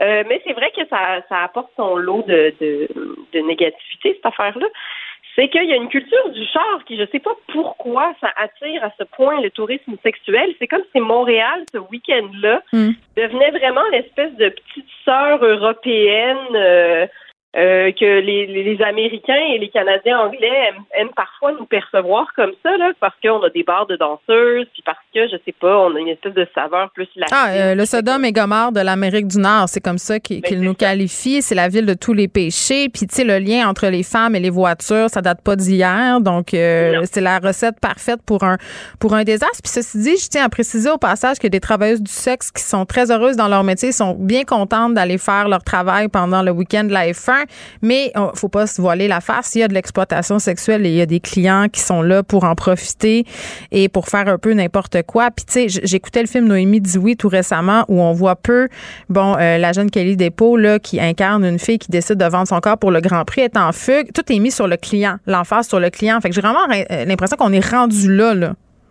Ben c'est ça. Puis puis sincèrement, c'est que c'est comme ça qu'on s'attaque au réel problème, tu sais, parce que s'il n'y a pas de client, il n'y a pas de demande. S'il n'y a pas de demande, ben, il n'y a pas de pimp. Puis s'il n'y a pas de pimp, ben, il n'y a personne qui se fait exploiter. Puis tu as raison de le dire, là, que c'est ça qui est difficile de parler de ça parce qu'en même temps, on veut pas non plus mettre la honte sur le travail du sexe. Puis on veut pas, on veut pas euh, générer plus de commentaires négatifs là-dessus. Mais c'est juste que moi, ça me ça me gêne pas de parler de ça non plus parce que crime, on se le cachera pas là. Je veux dire, les, les femmes euh, travailleuses du sexe qui sont bien là-dedans puis qui, sont complètement responsables de leur métier, c'est un peu l'arbre qui cache la forêt là. Tu sais, fait qu'on est obligé de parler de la forêt aussi. Puis l'exploitation sexuelle pendant le Grand Prix est réelle et puis évidemment la demande c'est toujours pour des femmes qui sont plus jeunes, ce qui est absolument dégueulasse.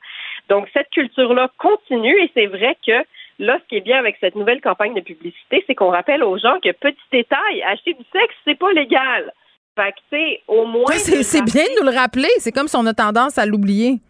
Ben c'est ça, on a tendance à l'oublier.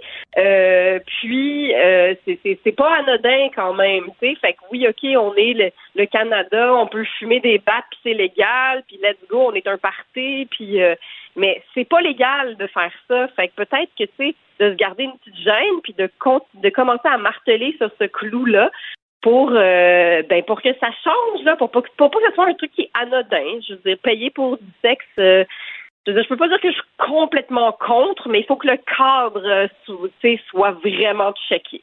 Mais il faudrait que ça soit encadré. Moi, je suis pour la décriminalisation de, tout ça. Je veux dire qu'il faudrait que les travailleuses du sexe puissent opérer dans un cadre légal pour qu'elles soient en sécurité, qu'il y ait moins d'exploitation sexuelle, euh, qu'elles puissent avoir accès euh, bon, à certains avantages étatiques, euh, des tests de santé. Je, je vois pas en quoi la criminalisation aide ces, filles-là. Moi, c'est toujours ça que, ben j'aime rappeler.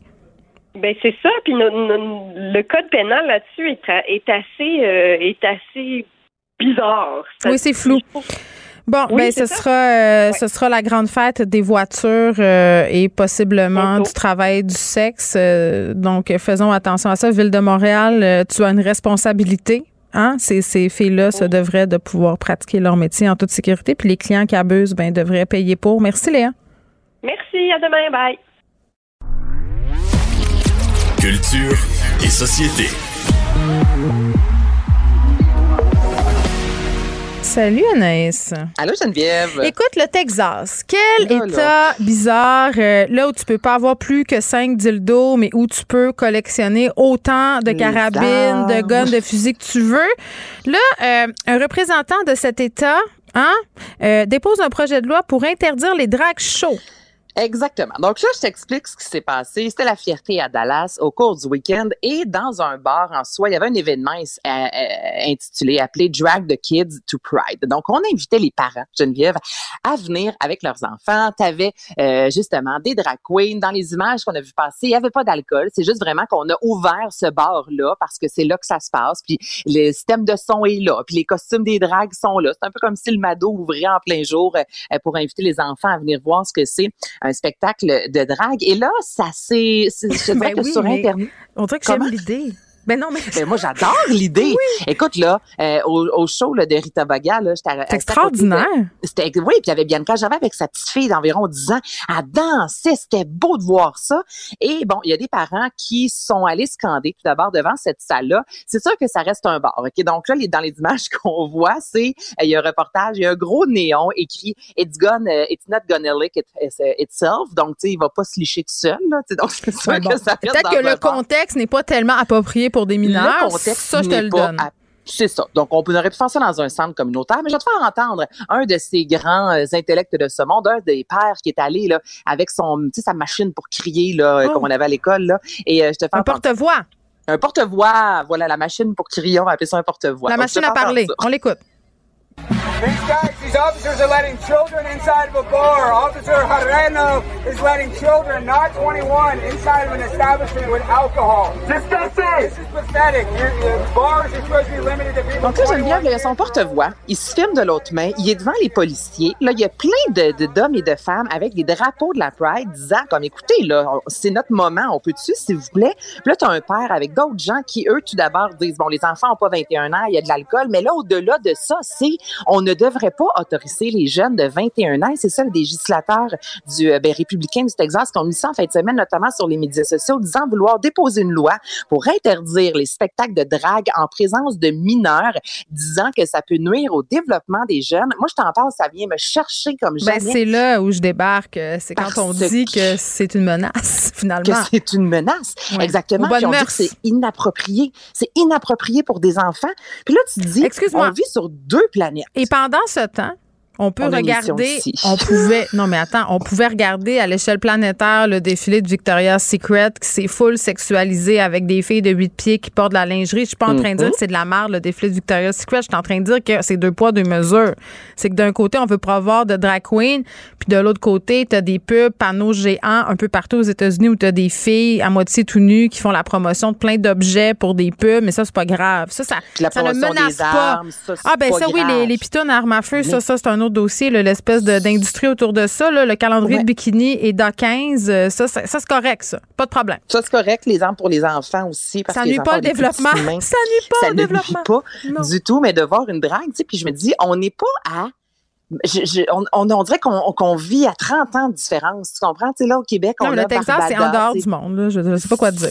Ben, calibile. OK, un Voyez ça défilé de la fierté à Dallas, premièrement, ça me surprend. ça m'a surpris énormément, mais en même temps, tu, sais, tu vois le défilé, mais t'as les policiers avec le gun, le petit casque, puis euh, tu sais, ça n'a pas été très euh, très bien reçu, je te dirais, mais moi aussi, quand j'étais surprise, agréablement surprise quand même, de voir qu'il y avait ce défilé-là, mais toutefois, c'est ça, là, beaucoup de, de parents se sont vus offusqués que d'autres parents puissent amener leurs enfants à aller voir des dragues. Je veux dire, les, un show de drague, là, jugez pas, s'il vous plaît, allez voir avant, là, je suis désolée, mais ce n'est pas du tout l'image qu'on a. Oui, il y en a qui sont plus vulgaires. On l'a vu au même titre que des humoristes qui sont vulgaires, Ben, d'autres qui ne le sont pas du tout. Mais à la base, c'est un artiste qui est sur scène qui performe.